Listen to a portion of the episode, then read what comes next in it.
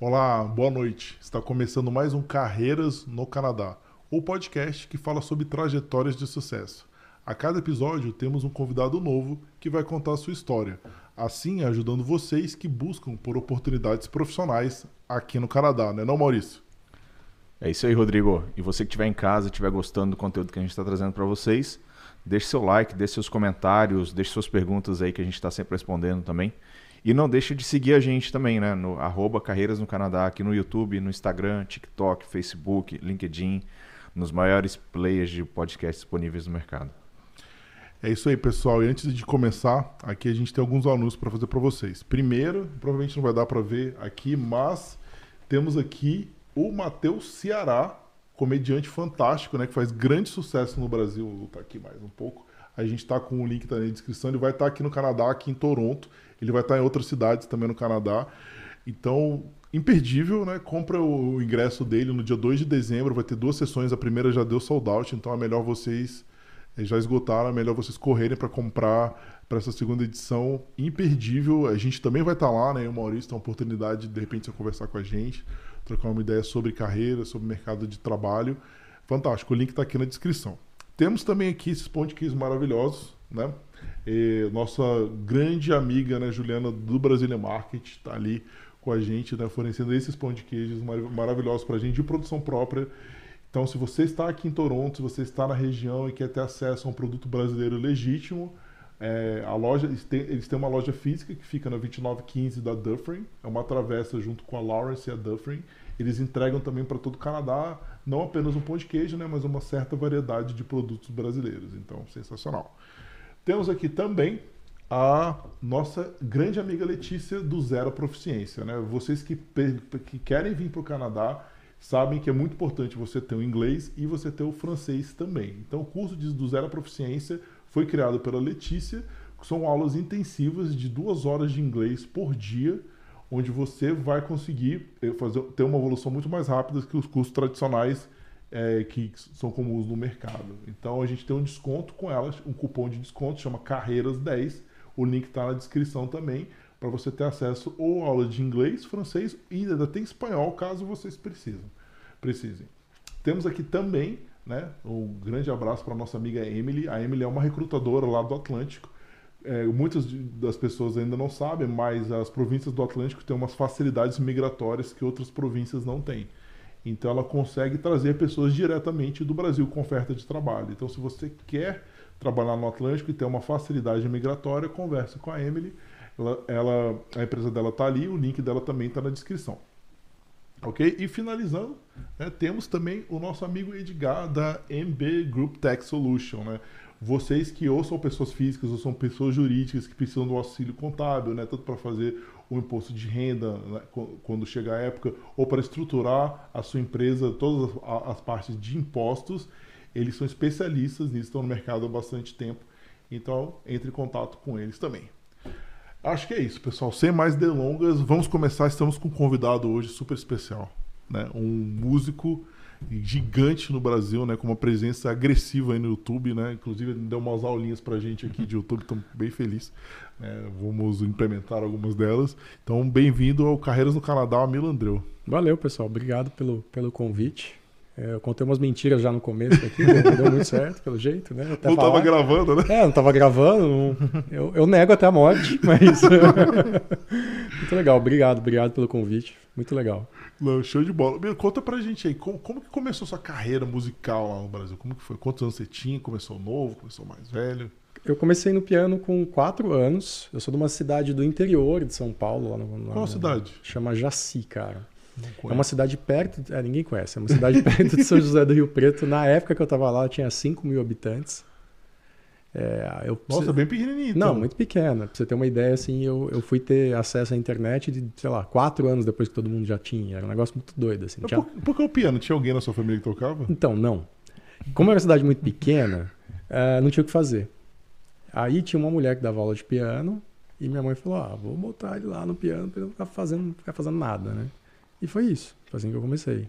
É...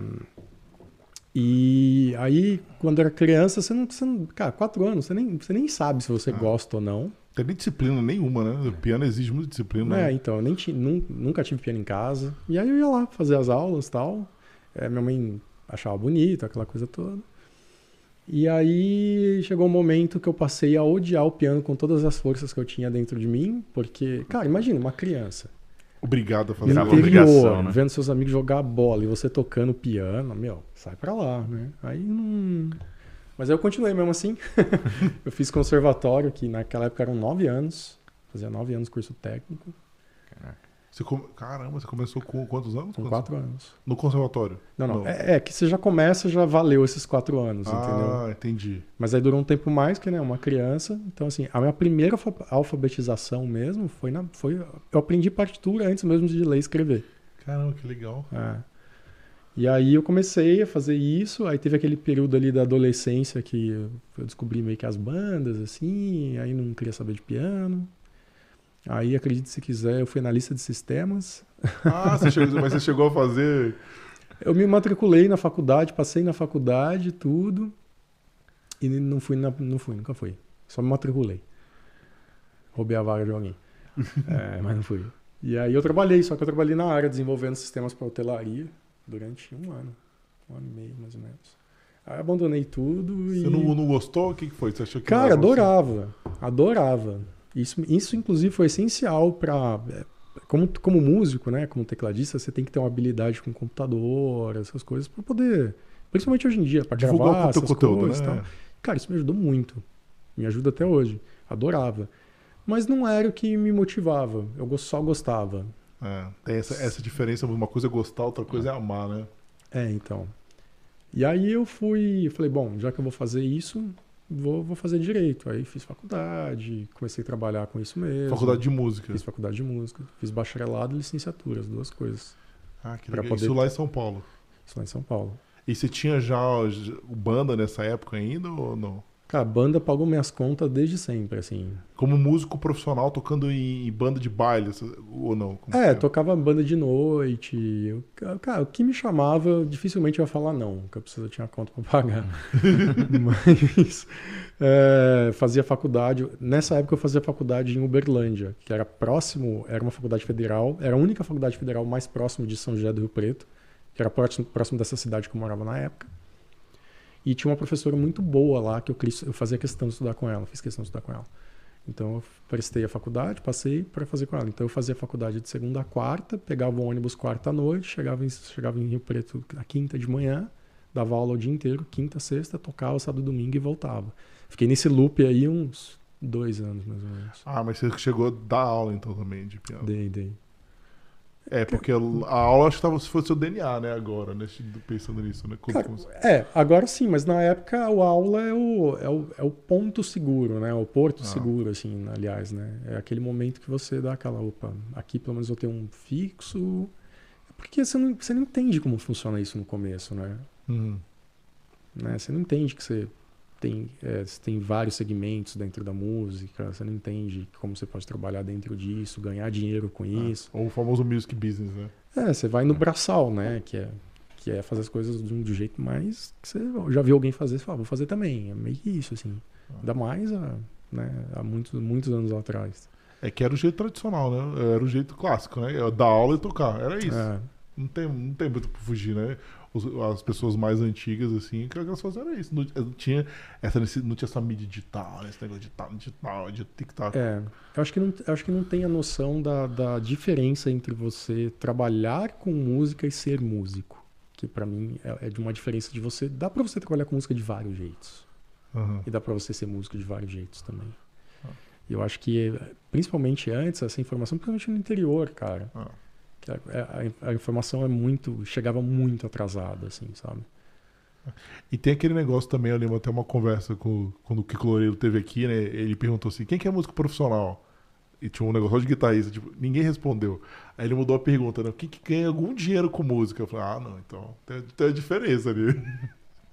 É, cara, então. E aí eu, eu comecei nessa por isso, assim, totalmente despretensioso, totalmente sem querer ser isso. Nunca achei que eu fosse progredir na música, não progredir em termos de, de como se fala, de, de, de tocar o instrumento, porque eu, eu, sempre fui mega disciplinado, assim, em tudo. Então, eu tinha uma rotina de estudo todos os dias, então eu conseguia tocar bem e tal. Mas nunca achei que, pô, vou virar disso uma profissão, porque eu, eu realmente gostava de ser programador, achava aquilo incrível, cara. Apertar uns botões lá e virar um programa que alguém ia botar os dados, achava aquilo demais, sabe? Mas não chegou um tempo que aquilo não sustentou a minha motivação, não me motivava mais. Quando, é, quando eu estava com 17 anos, eu estudava num colégio no interior, numa cidade.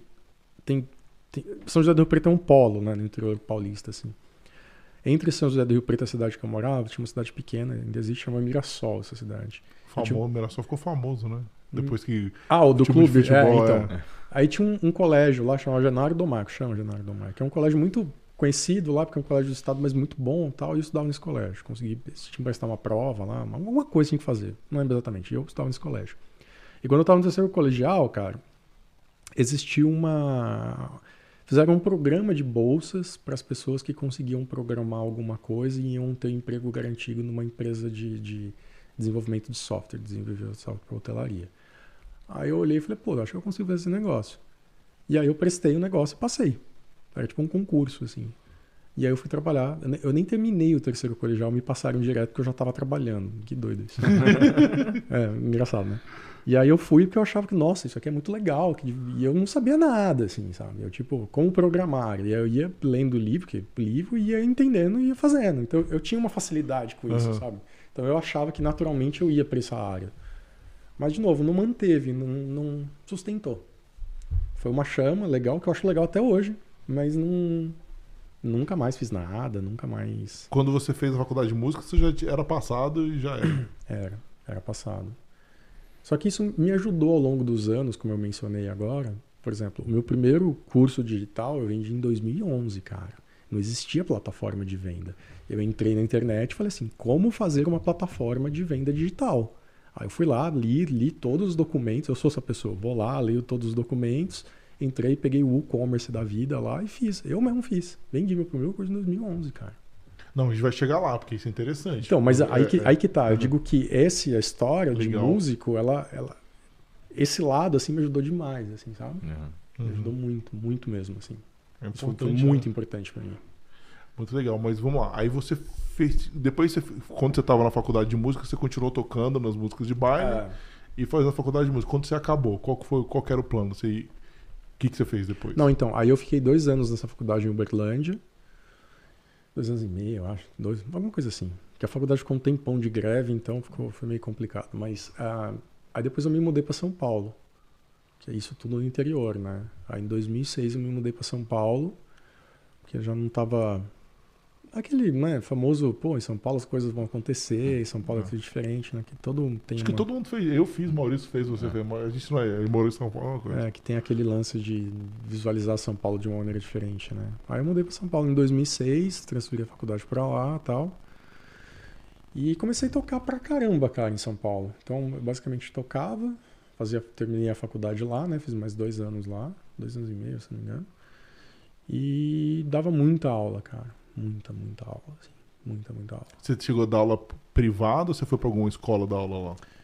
Ah, eu dava aula privada, dei aula em várias escolas. E aí depois eu dei aula numa escola que eu vim me tornar dono dessa escola, sócio dessa escola depois no futuro, né? Depois de uns anos tal. Mas dei muita aula, cara. Dava aula assim, literalmente, sem exagero, a escola abria às 10, mas ninguém, nenhum professor de música queria dar aula às 8. Tinha aluno às 8, eu dava aula às 8, porque eu queria, queria ter aluno. Eu dava aula das 8 até às 10, assim. Caraca. Cara, e isso que eu tô falando não é exagero. Não acredito. Eu dava aula, assim, pra caramba. Eu me lembro de um dia que mudou minha vida muito, assim. Teve um dia que, por coincidência, todos os meus alunos, a partir das 6 horas, assim, sei lá, desmarcou. Desmarcaram, assim.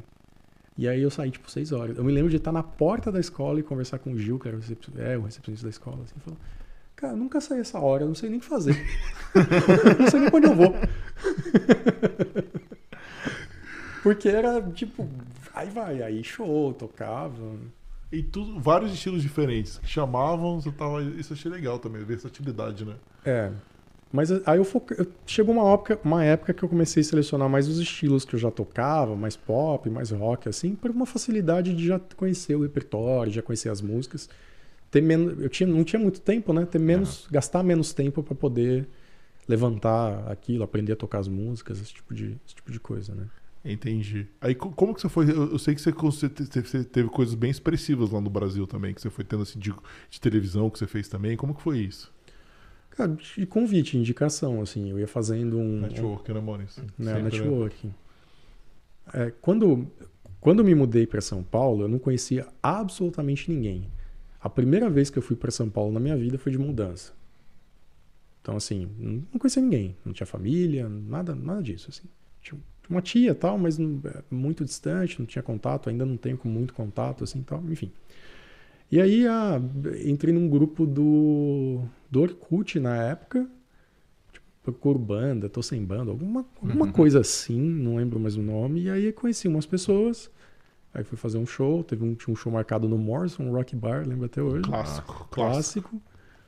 E aí fui tocar lá, aí de uma pessoa conhece outra pessoa, e aí aquele lance de, de acho que também por conta do perfil de querer fazer sempre direitinho tal, de, de profissional. Não, de não dar trabalho, né? É, Essa é. é a verdade, não dá trabalho. Músico profissional também que cumpre horários, coisas. Você sabe que, infelizmente, no rumo da música. É, é, é o que mais tem, né?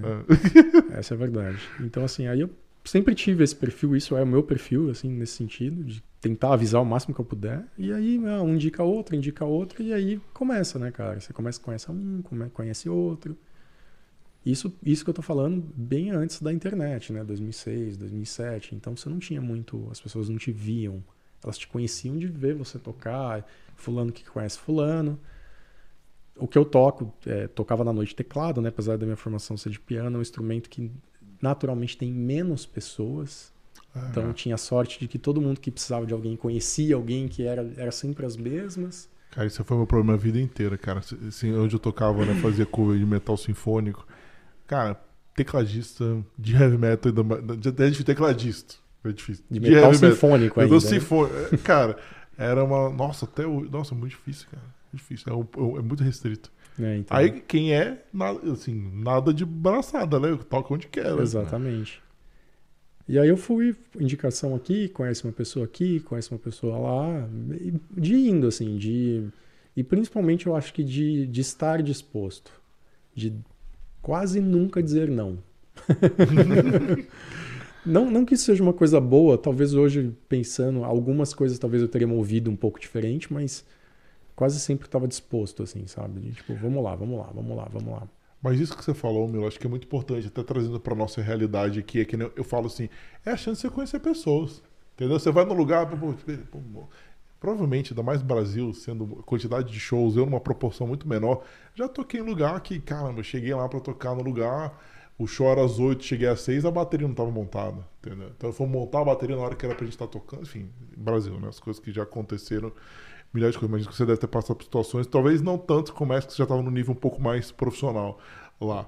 Mas isso, cara, traz você conhecer gente, conhecer pessoas, se conectar, conhecer outras bandas. É. é acaba que ganha ali de outro lado, que um músico te viu tocar, que te chama para outro evento ali, que vai naquilo, que puxa. Exatamente. E aí você vai montando seu network, né? É. Aí foi aí que você foi parar na TV, não foi? É, aí teve assim, foram, foram os bons anos, né? É. Foram os bons anos. Na, o lance da, da, da TV aconteceu com. Acho que, se eu não me engano, por conta das redes sociais. Na época, cara, eu, eu postava bastante vídeo. É... Você já tava com o seu canal próprio no YouTube? É, mas nessa época era tipo. Mato ali, né? É, era mato e eu também não. Eu postava, lá era muito mais um. É, digamos assim, um lugar de desova de coisas, sabe? Tipo assim, ah, eu tenho esse negocinho aqui, deixa eu postar lá. Porque eu, por exemplo, o meu canal, ele começou simplesmente porque como eu dava muita aula, cara, muita, muita, muita aula, e tinha muito aluno iniciante que chegava para né, ali aprender a tocar e tal. Você ensinava sempre as mesmas coisas, né? Você já tinha um cronograma e tal. E chegou uma hora, cara, que eu estava saturado de ensinar as mesmas coisas. O que, que eu fiz? Eu falei, bom, o cara vai ter dúvida nisso, que eu sei que ele vai ter, eu vou gravar um vídeo e vou deixar lá online. Aí ele tem dúvida, eu mando o vídeo para ele, ele resolve os problemas dele, eu resolvo os meus. Foi isso. Só que aí, eu, eu- eu- isso eu não me lembro o que, que aconteceu, se por algum motivo é, eu deixei esses vídeos abertos, se esses vídeos eram não listados, não eram pro termo que era da época. Eu não lembro como isso aconteceu. Eu sei que esses vídeos, de algum jeito, eles ficaram online e outras pessoas começaram a comentar. Pô, que E você não legal. fazia produção, não. Você pegou, colocava lá. Não, cara, filmava com uma câmera emprestada. Eu fui ter câmera depois de muitos anos, mesmo quando o meu canal já, já tava fazendo sério, assim, sabe? Eu pegava uma câmera emprestada do meu sócio da escola tal, e ele filmava lá e, e do jeito assim, segurando com uma mão, com a outra. Eu pedia pro aluno segurar mesmo, assim, eu explicava, era isso. E aí começou a dar certo, cara. As pessoas começaram a comentar, e eu entendi que ali tinha alguma coisa. A hora que eu entendi que aquilo tinha alguma coisa, eu falei, tá, agora eu vou entender como eu posso fazer isso melhor. E foi aí que começou. Né? E aí teve uma época que eu, eu postava, essa época da, da banda da TV, foi uma época que eh, eu queria muito fazer trilhas sonoras, assim, muito.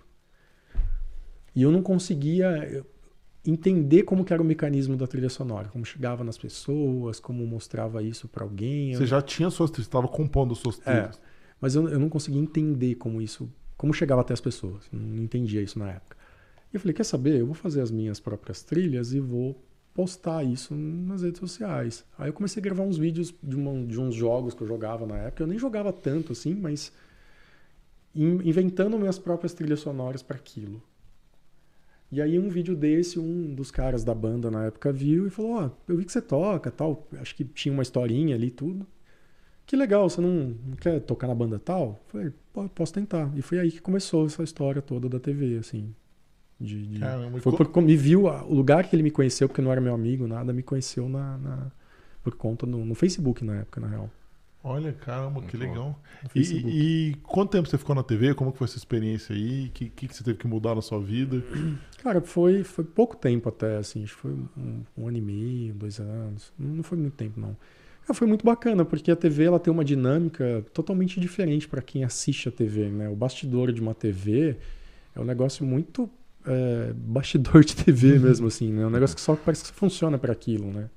Tudo que você vê na TV é milimetricamente pensado para que aquilo aconteça, que você assista daquele jeito.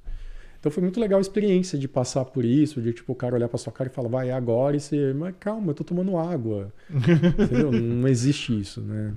Isso foi muito bacana, assim, foi uma experiência muito legal, cara. Eu acho que eu não conseguiria talvez fazer por muito tempo da minha vida, que nu- nunca foi meu foco. Era uma vez por semana? Como que era de Todo gravar? domingo, sagrado, religioso, não importa o que acontecesse, todo domingo. Você tinha que estar lá e que as músicas que você tocava, como que era essa dinâmica? Era curtinho, né? Eram umas Ah. músicas de vinhetas, basicamente. Ah, entrada de saída do break, entrada de bloco, essas coisas assim, né? Entrada do programa, saída do programa e tal. Como Ah. o programa era ao vivo, você tinha que estar lá, né? Você tinha que estar lá e tal. Às aí- vezes, às vezes tinha um convidado que pedia uma coisa, aí você tinha que tirar do chapéu aquela coisa em em 30 segundos. É. Era meio assim, mas, mas eu me legal, relembro, cara. do, você fala isso aí, meu, do Faustão, as furadas que o cara vai lá agora aí, vai lá, aquela música lá, não sei o que, eu quero aqui, é, sol menor, vai lá. Cara, é uma experiência muito divertida, assim. É uma experiência que se você leva pelo lado, tipo, contando agora e falando em voz alta e tal, assim, é uma experiência divertida. Uhum. Uma experiência que te mais te faz crescer do que te, te- Independente do programa, independente do que você faz, do que você toca, é uma experiência. O conjunto inteiro é legal. Aí te abre muitas portas, eu imagino, os contatos que você fez com pessoas ali é surreal, né? É, é legal. É, é porque é diferente, cara. É diferente, assim, porque tem a galera que tá ali, o elenco, assim, tem uma rotina deles. É óbvio que você, né? Opa, e aí, tudo bem e tal, né? Mas é, é uma é um círculo ali, né? E esse círculo ele tem vários outros círculos dentro dele. Então você começa em um, como é um Ah, empresarial, um- né? é. Você entra em um, vai pro outro, vai pro outro, vai pro outro, você vai chegando, a cada hora você vai aproximando mais do centro, né? Eu- é que eu não fiquei tanto tempo assim, né? Então não, não cheguei tão perto do centro, assim, mas. Mas é, foi uma experiência muito legal, cara. Muito legal mesmo, assim. Me acrescentou muitas coisas de, de entender que, que, que o planejado também funciona. Que, o nem o, que o planejado também funciona e o não planejado também funciona, sabe? Que às vezes só você não adianta planejar que não é isso que vão pedir pra você. E depois, que, como que rolou depois da TV? Na TV você continuou dando aula? ou- Cara, Não. a minha vida inteira eu estava dando aula. Ah, que legal. De tudo isso que eu contei até agora, minha vida inteira eu estava dando aula. Eu, enquanto eu estava na faculdade, eu estava dando aula. Enquanto eu estava me mudando de cidade, eu estava dando aula. Quando eu cheguei em outra cidade, eu estava dando aula. Quando eu estava na TV fazendo show, eu estava dando aula. Minha vida inteira estive dando aula. Minha Tá no inteira. DNA isso aí, né? Não tem jeito, Minha né? vida inteira, inteira, inteira, inteira, como músico, assim, trabalhando como músico, pagando as minhas contas sendo músico, era dando aula. Foi dando aula e está sendo dando aula. Ah, bom demais. E então, depois, aí, quando acabou a TV, qual que, que, que, que você fez depois? Aí eu toquei em algumas outras bandas, né? Tipo, mesma coisa, indicação, ah, falando de tal, tal, tá, tem uma banda aqui, uma banda lá, e, e fui fazendo alguns trabalhos, bandas mais bandas de eventos, assim, faziam casamentos. Você era contratado pra gravação de, de alguma coisa ou era mais pra show mesmo? Fiz muito tempo gravação, gravação de disco. Tipo assim, ó, tem que gravar o teclado dessa banda que vai gravar um disco, não tem tecladista, fazer uma produção, sei lá. Fiz bastante isso. Mas nessa época eu já não fazia tanto, eu fazia mais, mais antes, assim. É, Aí eu, eu, eu meio que fiz sempre as mesmas coisas, mas sempre fui renovando os contatos e tentando melhorar a qualidade daquilo que eu fazia em termos de estruturas, principalmente até para mim mesmo, né? Você pega uma banda, por exemplo, ah, mais legal, tem uma estrutura melhor, você viaja em condições melhores, tem um cachê mais legal. Tem O que, que você achou do cenário musical nesse tempo aí? Você que estava muito envolvido com música o tempo inteiro, do período que você começou até o período que você saiu do Brasil. Você achou que melhorou, piorou, mudou? Como que foi? Como você viu a evolução disso? Cara, eu acho que isso depende muito pelo ângulo que você olha, assim, sabe? Eu acho que se você olha pelo ângulo que você quer achar coisas ruins, você vai achar coisas ruins, naturalmente. Eu acho que se você olha pelo ângulo que tem coisas legais, você vai achar coisas legais. E eu acho que se você olha pelo ângulo de telespectador, você tem que fazer o seu papel. E se você olha pelo ângulo de você é músico, você também tem que fazer o seu papel. O que, que eu quero dizer? É, pela quantidade, por facilidade e outras coisas, se você quiser achar coisas ruins com o seu celular, você abre e você vai ver uma porrada de coisa ruim. Mas você pode achar coisa boa também, porque tem gente que tem o saudosismo de fazer coisas boas. Hum, E uma coisa boa é completamente subjetiva e relativa, cara. verdade. Né? Então, julgar coisas boas é um negócio que você tem que, você tem que aprender a se doer menos. O que é bom pra mim talvez não é bom pra mim e É, pra né? você. E muitas vezes é gosto também, E né? muitas vezes é É. gosto, cara. Então eu acho que continua tendo coisas muito legais. Depende um pouco de você. A única coisa que eu acho que piorou nesses anos todos é o próprio músico mesmo, assim. A postura do músico. Do mu- Interessante isso. É, eu acho que a postura do músico piorou, assim. Eu acho que o músico, ele... Ele tá se doendo muito mais com coisas que não era pra se doer, sabe?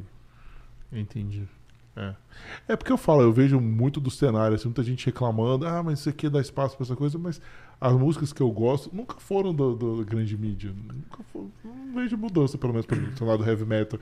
Metal nunca foi da grande mídia, nunca foi nada. Continua sendo o que era, sempre é uma coisa que é mais underground para um público restrito, e é isso. Cara, Mas eu acho que também, mas pensa assim, por exemplo, falando, fazendo um paralelo, fazendo uma comparação, na verdade, uma analogia com carreiras. Um cara ele entra como estagiário numa empresa, beleza? E é uma empresa, sei lá, de- a gente está falando de, de desenvolvimento de software. E aí tem lá o diretor, ou tem um cara mó foda, um gerente lá, não sei. Em termos de conhecimento, o estagiário ele pode ter ser um gêniozinho que tem muito mais conhecimento da parte técnica do que aquele cara que está lá em cima. Mas a jornada ele não tem. E aí? Ah. Então, assim, tem muitos músicos que estão aqui e não, e não analisam jornada, sabe? Eu acho que quando você vê isso em termos de carreira, é muito mais fácil de você visualizar, porque o cara já entende. Ah, tá bom. Eu não vou entrar numa empresa sendo diretor, né? Eu vou entrar numa empresa sendo o estagiário. O músico, ele não pensa muito assim, sabe? Ele não, é, ele é muito assim. O que eu quero dizer é o seguinte: um músico, ele não entende que na cabeça dele, ele cria uma música no quarto dele, ele posta essa música online, essa música dá 30 views, e aí ele. Uma outra música que é, tem uma. É, é uma porcaria perante o que ele acha, que o cara investiu milhões para aquela música sair da onde ele está, ele está, ele não entende porque a música dele não tem a mesma quantidade que aquela. Ele não entende essa jornada, esse percurso, entendeu? E eu não estou analisando quantidade, eu estou analisando lógica. É lógico isso, entendeu? Verdade. Não, faz todo sentido quando você faz essa, essa comparação. É uma lógica. É claro, não tem nem o que falar, né? Então isso é muito doido, sabe? Então eu acho que nesse sentido, musicalmente falando, tá pior. Que a galera visualiza muito menos do que muito menos do que já era antes essa lógica. É claro que tem talentos que furam esse processo, como absolutamente tudo na vida, né? A gente Uhum. entende que tem certas coisas que às vezes saem da regra, mas se você viver baseado em exceção, você fica louco, né? Sim. Tem os, os outliers. É. Total. Entendi, não, beleza. Aí e você falou que você criou seu curso nessa época aí, quando não tinha plataforma de curso, quando não tinha nada. É. Cara, aí o que, que aconteceu? Nessa época, o meu primeiro vídeo no canal no YouTube eu postei em 2009. Mas nesse formato que eu comentei com vocês de, ah, vou aqui, eu quero ter menos esforço. Só que aí muita gente começou a curtir, começou a gostar, isso para aquela época. E naquela época ninguém tinha noção o que, que era hoje o YouTube, né? Eu, eu pelo menos não tinha, assim. Pô, era um lugar onde eu, na minha concepção, falando do jeito mais simples possível, é um lugar onde eu subia os vídeos, dava para dar play e eu não precisava pagar nada. Era isso. Pra guardar, eu, eu, por exemplo, 2006, eu tenho meu canal pessoal do YouTube desde 2006, mas pra mim, eu ia nos shows de rock, na época ninguém fazia isso, né, hoje todo mundo faz. Eu tinha uma câmera que era melhorzinha, eu gravava algumas músicas e subia no meu canal pra registrar, pra eu lembrar. Não era pra ninguém. Eu, eu subia ali Você só queria não, né? É, só queria guardar de recordação, o dia que eu quisesse lá, eu Ah. ia assistir. Era isso, cara. É, até hoje, na verdade, porque enfim, é, meu pessoal era pra isso. Então, aí só que aí nessa época, cara, eu, eu fazia muito show. Eu tinha uma rotina muito, muito desgastante de logística, de viagem, essas coisas assim. Era muito desgastante e dava muita aula. Eu tava muito cansado, assim, e não tinha espaço pra. Você dava aula online também nessa época? Não, não, só dava aula presencial. presencial. Presencial, na escola. E eu não tinha espaço pra fazer mais nada da minha vida, cara. Porque assim, eu dava muita aula, final de semana eu ia tocar. Era, era muito cansativo, sabe? Eu não tinha espaço pra fazer nada. E aí eu pensei, bom, se tem, tem muita gente me assistindo aqui, eu vou criar um curso online e vou vender isso aqui pra todo mundo. Né? Só que, de novo, isso hoje em dia é um raciocínio óbvio. Eu tô falando numa época que E ninguém fazia isso, né? não, eu não tinha, eu não tinha noção o que, que era isso. De verdade, não tinha mesmo. E aí eu me lembro até hoje, eu postei um vídeo no YouTube falando assim, olha, eu vou começar a dar aula aqui assim e tal, e eu vou vender pacotes de aula. Eu chamei de pacotes. O pacote de aula eu vendia. ah, cada pacote tinha quatro aulas. Então eu gravava as aulas e vendia quatro aulas. E cada pacote custava R$19,90, né, até hoje. Eu falei, eu vou postar, e eu não tinha as aulas, não tinha porcaria nenhuma, não tinha site, tinha nada. Mas eu vou postar, eu não sei se isso vai dar certo, se der certo eu- eu dou meus pulos. Essa é uma estratégia que muita gente começa quando Exato. grava o curso, né? É, legal. E, cara, eu postei o vídeo, minutos depois eu recebi, tipo, três e-mails, assim, que pra mim era muito. Eu falei, bom, tem alguma coisa aqui, né? E aí eu comecei a dar, correr pra isso que pra que isso acontecesse. Aí eu comecei a gravar mais aulas, só que como eu tinha muita rotina de show, eu editava em van, eu- tudo sozinho. Eu editava em van, editava em hotel, editava em avião. Cara, editava em todos os lugares, intervalo de aula. Tu- Tudo no lugar que você imaginar. Eu tinha um, um MacBookzinho daquele branco primeiro, sabe? White. Aham. Só travava aquela porcaria, mas eu editava tudo lá, cara. Com a câmera toda torta, a câmera emprestada ainda e tal. E fiz assim. Aí, tipo, descobri que precisava de um site. Eu entrei lá, falei, como fazer um site? Eu tinha noção de programação, então não era um mundo tão Você conseguiu fazer. tão, é, tão, tão nervoso, assim, né? Aí eu comecei a fazer, cara. Aí eu peguei uns. Aí eu entendi que tinha uns plugins que conectava com uma plataforma de pagamento e fui fazendo, cara. Fui fazendo, fui desenrolando. Só Na raça total, né? 101% na raça, cara. Eu lembro até hoje, plugin, o WooCommerce, que conectava na época com. Aí eu descobri um cara que tinha feito um plugin que conectava com PagSeguro, que eu comprei o plugin do cara, ele fez a conexão do gateway lá, funcionou. Falei, puta, é lindo, é isso aí. É, porque agora o cara conseguia no site comprar direto, né? É. E, e só dava pau, era horrível, não funcionava direito, horrível, não era bom. Mas, mas é o que tinha. né? É. E aí eu fiz isso, cara. E comecei a vender curso nessa. Mas assim, era uma coisa muito. Era meu plano Z, assim. Isso era só os pacotes nessa época, não tinha um curso completo ainda. né? Meu plano é que assim, meu plano era ter o curso completo, mas eu não tinha tempo para fazer o curso Uhum. completo. Então eu ia soltando. meu- a minha ideia dos pacotes foi essa: eu vou soltando os pacotes, e aí ele vai juntando, vai juntando, vai juntando, até que uma hora fica o final curso, vira o curso completo. fica o curso completo, né? E aí eu fui fazendo, cara. Aí eu cheguei até o período, chamar de período, né? Chegou o período, sei lá, 21 primeiro, 22 segundo. Falei, velho, tá muito período, né? Os caras vão se perder. E período 1, período 2, período 3, aula não sei o que lá. É muita, muita informação, né? Até que eu cheguei um momento e falei, não, vou, vou resolver isso. Aí eu fechei o curso. Fechei o curso, falei, vai. Fechei assim no sentido, né? Deu Não, um gás. não dá mais venda, né? Não, não, fechei no sentido de Ah, o curso tá pronto. o curso tá pronto, aí Ah. tirei os períodos e movi tudo isso para um jeito mais, mais certinho, com um formato de curso mesmo, assim, aula 1, aula 2, aula Mas você 3. só reorganizou ou você regravou as. as- Só organizei. Tá, legal. Só organizei. Nessa Ah. época eu só organizei. Aí você vendia o curso inteiro já. Vendi o curso inteiro, cara. Isso ainda na plataforma. E vendendo-se, como que você fazia pra anunciar dentro do seu canal? Tudo no YouTube, cara. 101% orgânico. Tudo dentro do YouTube. Absolutamente tudo. Nessa época acho que eu nem tinha Instagram, nem sei se o Instagram existia, não me lembro. Tudo dentro do YouTube, 101% lá. Aí eu era o cara do YouTube, né? Tipo, Você Sim. começou a crescer seguidor nisso, né? Porque os vídeos você também continuava soltando no seu canal. E tinha, tinha as aulas também. É, eu comecei a postar vídeo, assim, entender que o vídeo era legal pra fazer em 2015, 2016, não me lembro muito bem de cabeça. Todo esse canal, todo esse período o canal existia, mas ele era muito mais uma, uma base de apoio pro curso. Eu me lembro que teve um ano, um ano, um ano, alguma coisa, que eu só soltava teasers das aulas do curso dentro do YouTube. Então vamos, vamos supor, assim, as pessoas me xingavam muito nessa época por isso. Então vamos supor que tem uma música, né? Aí eu dividia a música lá, tem introdução, refrão, introdução, verso, refrão e o solo. Eu ensinava só a introdução. Eu falava, você quer ver o resto? Ele tá no meu curso e paga. As pessoas odiavam isso, cara. Me xingavam muito nos comentários. E não, não funciona, né? Isso não é legal feito desse jeito.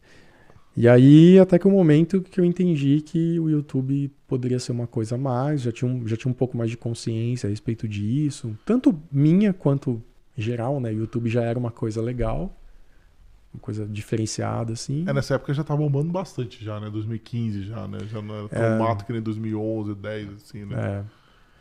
Eu, cara, eu nem me lembro muito bem. Os vídeos estão até no meu canal até hoje. Você pode entrar lá, você pode ver. Tá, Isso é legal, isso é legal até. Eu É, eu- lá, é legal. Eu gosto, de, eu, às vezes eu faço isso. Um canal que eu gosto, eu vou lá ah, no finalzão Uhum. pra ver como que era no início. Porque é legal ver a evolução, cara. Ninguém começou, alguns começam, vai, tudo bem. Tem uma galera começa já gigante, né? Mas a grande galera que cresceu organicamente foi assim, é legal ver a evolução. É, e faz diferença, cara. Porque, por exemplo, eu me lembro que nessa época eu não tinha conhecimento nenhum de edição de vídeo, assim. Então, se eu errava, eu gravava de novo, cara. Porque eu não sabia. No meu curso, nesse curso aí dessa época, vai ter um monte de vídeo que a câmera tá torta. E eu não sabia endireitar a câmera no, no programa. Era só. Hoje em dia eu sei que você pegar um botão e arrastar, a câmera fica retinha, É. mas. É um monte, cara. Mas sabe o que acontece? Miller? Isso é engraçado. Eu tinha uma coisa também, em 2015, né? É, foi que eu já tava morando aqui. Eu, pra mim, tinha, eu falei, cara, eu toco guitarra há 20 anos. Eu não sei produzir nada, não sei gravar nada, não sei editar um vídeo. Eu falei, cara, eu vou preciso resolver isso. Aí eu comprei um curso da Apple, que era um One to One lá que tinha, e eu ia fazer curso lá na Apple, na loja da Apple, eu ia lá uma vez por semana. Eu dei sorte de ter um engenheiro de som lá. Aí esse cara pra mim foi, cara, divisor de água. Cara, que não fala, eu não sou produtor, não sei fazer. Mas eu me viro, eu consigo fazer uma coisinha ou outra Uhum. lá e é legal, cara. Eu precisava de alguém pra me dar um empurrãozinho ali. Não tinha tanta informação que nem tem hoje. Você aprende a editar do zero é, com até certeza. Fazer filme de Hollywood aí no YouTube, se bobear. Mas eu precisava de um empurrãozinho ali pra ter uma noção, que eu não sabia nem o nome do programa, o nível do. Da, da onde, onde entrava, né? É, então, esse, esse lance, assim, foi, foi uma coisa que é, é parte da minha personalidade até hoje. De, ah, eu não sei fazer, tá bom, não tem problema, vamos lá, vamos, vamos, vamos entender. Das coisas que eu sou interessado, né? Óbvio, né? Tipo, não tenho vontade de construir uma mesa nenhuma. mas, mas eu digo assim, no sentido de- desse segmento, isso me ajudou muito, cara. Essa parte tecnológica, da parte era analista de sistemas, de começar, de começar a me autogravar com a placa Sound Blaster do computador, Ah, clássica. clássica, entendeu? Então eu entendia como aquilo, a lógica daquilo e conseguia gravar com aquilo. Finado Kiko Wall, conseguia fazer com isso, entendeu? Então isso, me- isso me ajudou a ser um diferencial para essa época também, sabe? Como que você ah, viu que começou a virar a chave que você falou, caraca, agora eu comecei a vender bastante curso, meu canal começou a crescer bastante. Teve um bom ou foi gradualmente? Como que foi? Cara, foi bem gradual, foi bem gradual mesmo. Mas, foi até, é até engraçado o que eu vou falar, mas nessa época toda eu tava com a minha plataforma própria. Ah, que você tinha criado, né? É. E não era por apego, era simplesmente que eu não. Era meu plano Z aquilo, sabe? Eu olhava lá e todo mês dava um dinheirinho lá e tal, e, e- e era isso. E aí, cara, um belo dia, eu usava no. Como chamava? No WordPress. Né?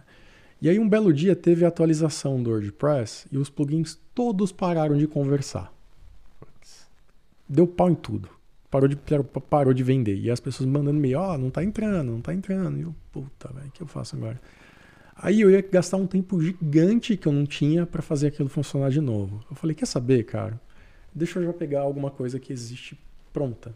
E já nessa época já, já tinha? Já nessa época já é. tinha, isso 2015, mais ou menos 2016. E aí eu coloquei meu curso numa plataforma. Cara, no primeiro mês, foi em novembro, lembro até hoje. Quando eu coloquei, no primeiro mês que eu coloquei meu curso na, na plataforma, minhas vendas subiram tipo 10 vezes mais eu não tinha noção na época por que, que isso aconteceu. E eu falei, caramba, mas só porque eu mudei de plataforma? As pessoas gostam mais dessa plataforma, né? Pô, que legal essa plataforma. E comecei, cara. E aí eu percebi que aquela grana que estava me dando ali era uma grana que já fazia sentido do termos em termos de esforço, comparado a, tipo, show, desgaste de aula, essas coisas todas. Que eu gostava de fazer, ainda gosto de fazer, mas eu, eu tava cansado nessa época. Falei, bom, eu vou investir um pouco mais aqui. Aí de novo eu sentei e falei, cara, deixa eu entender o que está acontecendo nesse negócio aqui.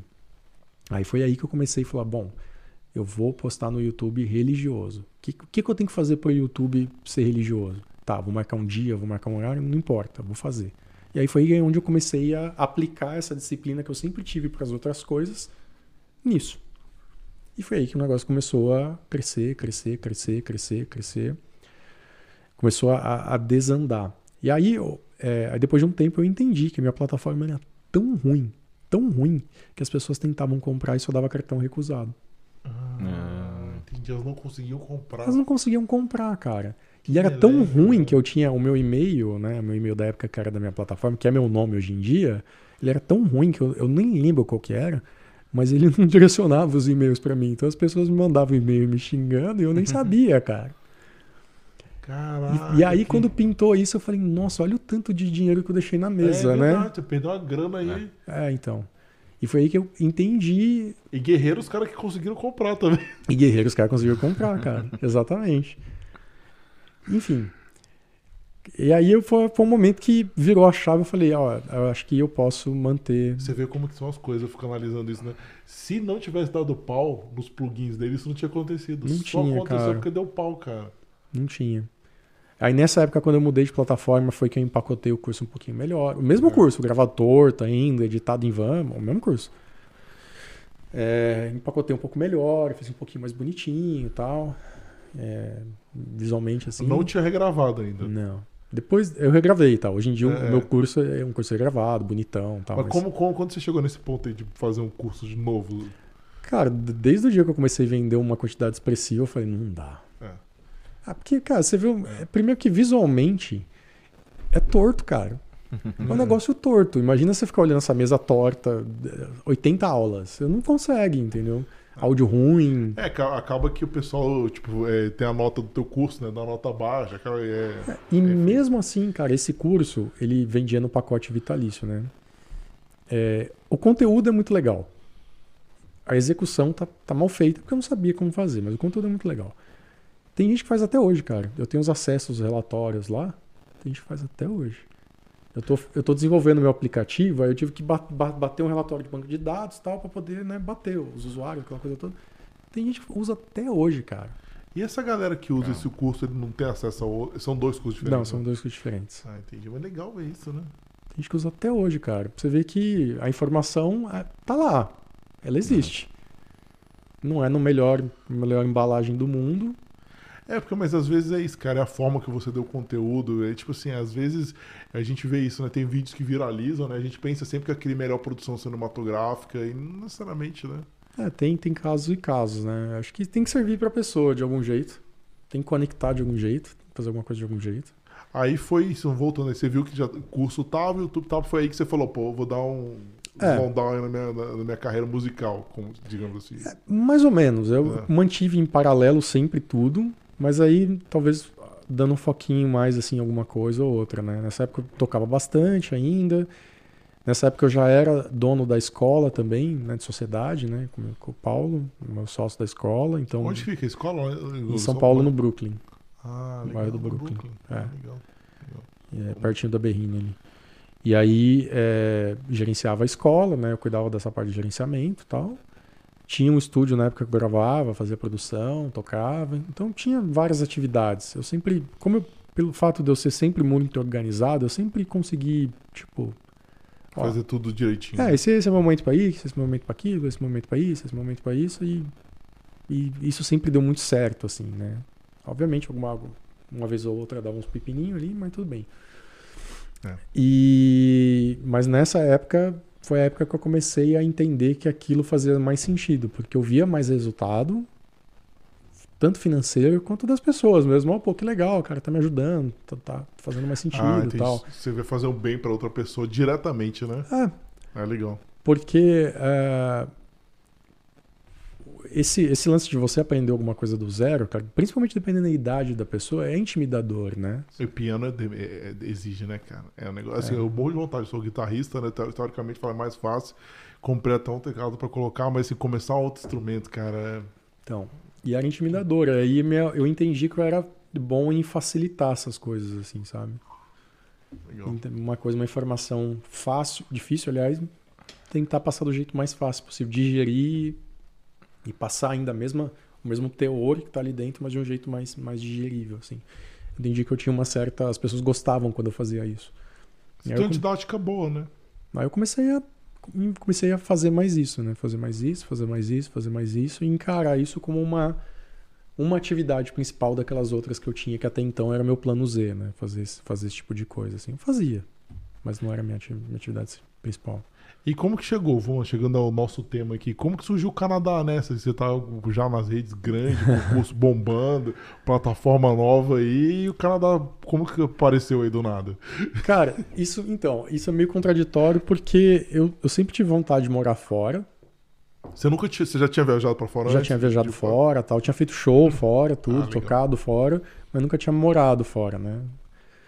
E aí, é, a, minha mulher, Paula, vi- viajava pra caramba na época, assim, e a gente comentou, ah, pô, morar fora, e ela nunca quis muito, assim. Aí nessa época, cara, isso lá pra 2019, se eu não me engano, 2018, 2019, eu comecei a fazer um podcast. E na época não tinha nada ainda, né? É, não, Tinha o, Flow, aquele- o Flow já existia, tá? Ah, é já, verdade, já rolava, verdade, já rolava. é porque verdade, foi, é eu fiz verdade, baseado em inspiração, assim. Aí eu comecei a fazer Ah. um podcast. Mas, Mas- bem no início também, pra poucas pessoas, né? Porque não tava estourado ainda, né? Acho que tava, tava estourado, Como mas não tinha essa quantidade que É, tem hoje, assim, né? Aí eu comecei a fazer um podcast, mas não era um podcast igual assim, a gente tá conversando, era tudo online e tal. E, curiosamente, cara, nesse podcast, uma vez que eu conversei, eu conversei com o Rod, o Rodrigo. Ah, sim, Rod Rodrigues, guitarrista. Que ele mora aqui no Canadá e tal. E, cara, o Rodrigo foi a primeira pessoa que eu dividi apartamento quando eu me mudei pra São Paulo, em 2006. Eu conheço o Rodrigo desde essa época. Nossa, mas como que você queria Caramba. guitarrista? A gente dava aula na mesma escola. Ah, que legal. Ah, tinha alugado um apartamento. 2006 o Rod já dava. A Rod é um É, monstro. mas, mas a gente, na verdade, é, a gente começou acho que dividir o apartamento em 2007, se eu não me engano. Mas enfim, faz, faz muito tempo, né? Que legal. E aí eu fiz, falou, pô, você tá no Canadá, você tá vivendo no Canadá de música até, né? E aí eu, eu gravei esse podcast, e chamava até Como é Viver de Música no Canadá, eu lembro até o título. E aí eu comecei a conversar com ele e tudo, eu falei, pô, cara, legal, hein? Legal, hein? Aí eu lembro que eu gravei o podcast com ele, tudo, tudo online, né, tal, gravei o podcast com ele, cheguei em casa e conversei com ele. Falei, meu, e, o que- e o Canadá, o que, que você acha? e aí, o que, que você acha? Ah, legal. Como ela nunca teve muita vontade de morar fora, né? Mas legal. Eu não me lembro exatamente assim o tempo, mas eu sei que foi muito rápido. Tipo, uma semana depois, uns dias depois, ela já trabalhava num projeto que o cliente era aqui, né? Uma das pessoas que era o gerente aqui, eu não, não sei o cargo, mas enfim, uma, pessoa importante no- no- na, na função, se aposentou. E aí o chefe dela falou: pintou aqui, você quer? Pô, Cara, pouquíssimos dias depois da gente ter. da Nossa, gente- que coincidência. né? da gente, da gente ter destino, conversado cara, assim, destino. cara, sabe? Aí ela falou: Olha, surgiu isso, o que, que você acha? Eu falei: Vamos. Você me perguntar, vamos. E foi isso. Isso em 2019. Tá bom. Então eu vou mexer os pauzinhos, vou dar um ok e vamos, vamos cumprir o processo. O pessoal fala que o processo de relocação aí é uns seis meses, dependendo da urgência até menos. Então já se prepara. Então tá bom, foi isso. Aí em 2020 aconteceu a pandemia. Onde tudo. Isso foi bem no finalzinho do ano, né? Foi tipo 2019, novembro, dezembro, alguma coisa assim. Aí em 2020 rolou a pandemia e tudo bloqueou, tudo travou. é, parou a relocação da empresa, aquela coisa toda. Fech- Fechou aqui, né? Fechou, Fechou. fechou, tudo, né? Fechou, jogou a chave fora, né? Literalmente aqui. Aí em 2020 aconteceu isso, cara. Aconteceu esse, esse coisa e. Bom, vai acontecer? Vai. Mas agora dependemos de fatores que não dependem mais de absolutamente ninguém, né? E ficamos nessa. Ficamos nessa de, e aí, o que, que vai acontecer? O que, que vai acontecer? O que, que vai acontecer? Na expectativa. E aí ficamos esperando e a gente se mudou só em 2022. Caramba, Caramba. mas então demorou mais pra sair a, a locação dela. Ou já tinha saído, vocês que esperaram? Não, não, é, não tinha saído. Ah, Aí eu, aí eu- eu não sei o que formalmente aconteceu. Se a empresa também fechou e esperou um tempo. Aí eu não sei se teve uma parte burocrática, não, não sei te falar. Mas só começou mesmo a movimentar em 2022, ali, depois que já tinha rolado, começou o ano começado alguns meses. Aí a documentação, visto pra cá, aquela coisa toda. E a gente se mudou pra cá em 12 de novembro de 2022. Vai dar um ano agora, daqui nas próximas semanas. Caramba, que legal. Caramba. É, foi. E, e é um processo. E esperar, acho que é a pior parte, né? Ah, Porque você tem muitos altos e baixos, né? É. Nesse processo. Tem muitos altos e baixos do tipo, puta, e aí? Será minha filha nasceu, né? Esperando, minha filha nasceu em 2020, Ah, nós no Brasil ainda. nasceu no Brasil. Aí você fica com aquela, pô, uma criança pequena, vou me mudar. E aí, como que vai ser? E, é, vocês não sabiam, né? Assim, pô, vai sair, não vai, vou, vai não sair. vou. Assim, a chance de rolar. Ah, e, e- esqueci um fator importante. A condição dela, dela, dela ser chamada ia ser assinar um novo projeto, alguma coisa assim. E esse projeto a galera não assinou também por conta da pandemia, se eu não me engano. Posso estar bobagem. congelado. então, Exato. Né? É, Então- tava de Então baia, esse tudo negócio. ficou meio que na nuvem, assim, esperando. Olha, vamos ver o que que vai acontecer para firmar, né? E aí você fica naquela expectativa. E essa expectativa é muito ruim, cara, porque nos dia, no dia, assim, eu vou dar um exemplo besta que aconteceu, por exemplo. Tava em casa, minha cadeira quebrou. Cara, eu passo o dia inteiro na frente do computador. Você não vai comprar uma cadeira que vai te É. deixar né, parecendo um S. Você vai comprar uma cadeira melhor. Aí você fala, pô, vou comprar uma cadeira foda aqui, uma cadeira cara, sendo que eu posso me mudar daqui a dois meses. E aí, aí, aí a vida começa a girar em torno, em torno disso. Tipo, pô, não vou fazer isso, porque daqui É. dois meses eu vou fazer um lugar lá. Aí só que você passa- não sabe. Aí dois meses não chega, aí você fica na cadeira. É, Aquela é. vida temporária ali. né? temporária de não sei o que vai Exato. acontecer. É muito ruim isso. Você não pode tomar nenhuma. Você não toma, você não toma nenhuma Aqui decisão. apostar, se você tivesse comprado a cadeira boa, no dia seguinte sai o visto. E aí de- demorou, eh, demorou todo esse tempo, cara, de 2020, quando a gente, pelo menos, em 2019, na verdade, internamente ali, ou no comecinho de 2020, quando a gente conversou e falou, beleza, vamos, mas até rolar mesmo 2022. E como que foi? Beleza, aí essa mudança, quando saiu, até vocês virem, como que foi? Porque se desfazer das coisas do Brasil também é é uma missão, né? Eu, eu tenho um benefício de eu, de eu não ser, eu sou zero acumulador, assim, então não, eu realmente não tinha muita coisa. Eu me mudei com uma mala e uma mochila, as minhas coisas, tudo. Caramba. Sacou? legal. Me desfiz de coisas grandes, assim, os equipamentos, óbvio, né? É. Mas assim, não foi tranquilo assim. A parte de casa, essas coisas foi mais chato. Eu acho que o sentido de desfazer, pelo menos por mim, assim, não foi no sentido de, ah, estou deixando isso. É mais no sentido, puta, que saco, vou ter que fazer isso. Vai lá, desmontar isso, tirar isso, botar aquilo, sabe? Uhum. Mas foi relativamente difícil e ao mesmo tempo um processo de vamos começar uma vida nova, esperançoso, sabe? É um difícil esperançoso, assim. Você não faz isso esperando o pior, né? Uhum. Uhum. Você não faz isso, ó, tô desmontando aqui porque lá vai ser muito pior, vai ser uma porcaria. Você não faz isso. Então é, é no sentido de, pô, que legal, cara, tô, vou- tô fazendo isso, mas vai ser pra uma coisa mais legal, sabe? E como que foi chegar aqui? Como foi a experiência? Como que você fez para conseguir, por exemplo, imóvel, essas coisas? Ah, a gente teve uma ajuda de uma consultoria de. Esqueci o nome agora. Pode falar o nome? Pode. Da Vance, da Vance at Home. Legal. Inclusive, a gente tem que chamar eles aqui. Já conversou com eles faz muito tempo, né? É, É, então. chamar eles. que a gente não tinha noção absolutamente de nada.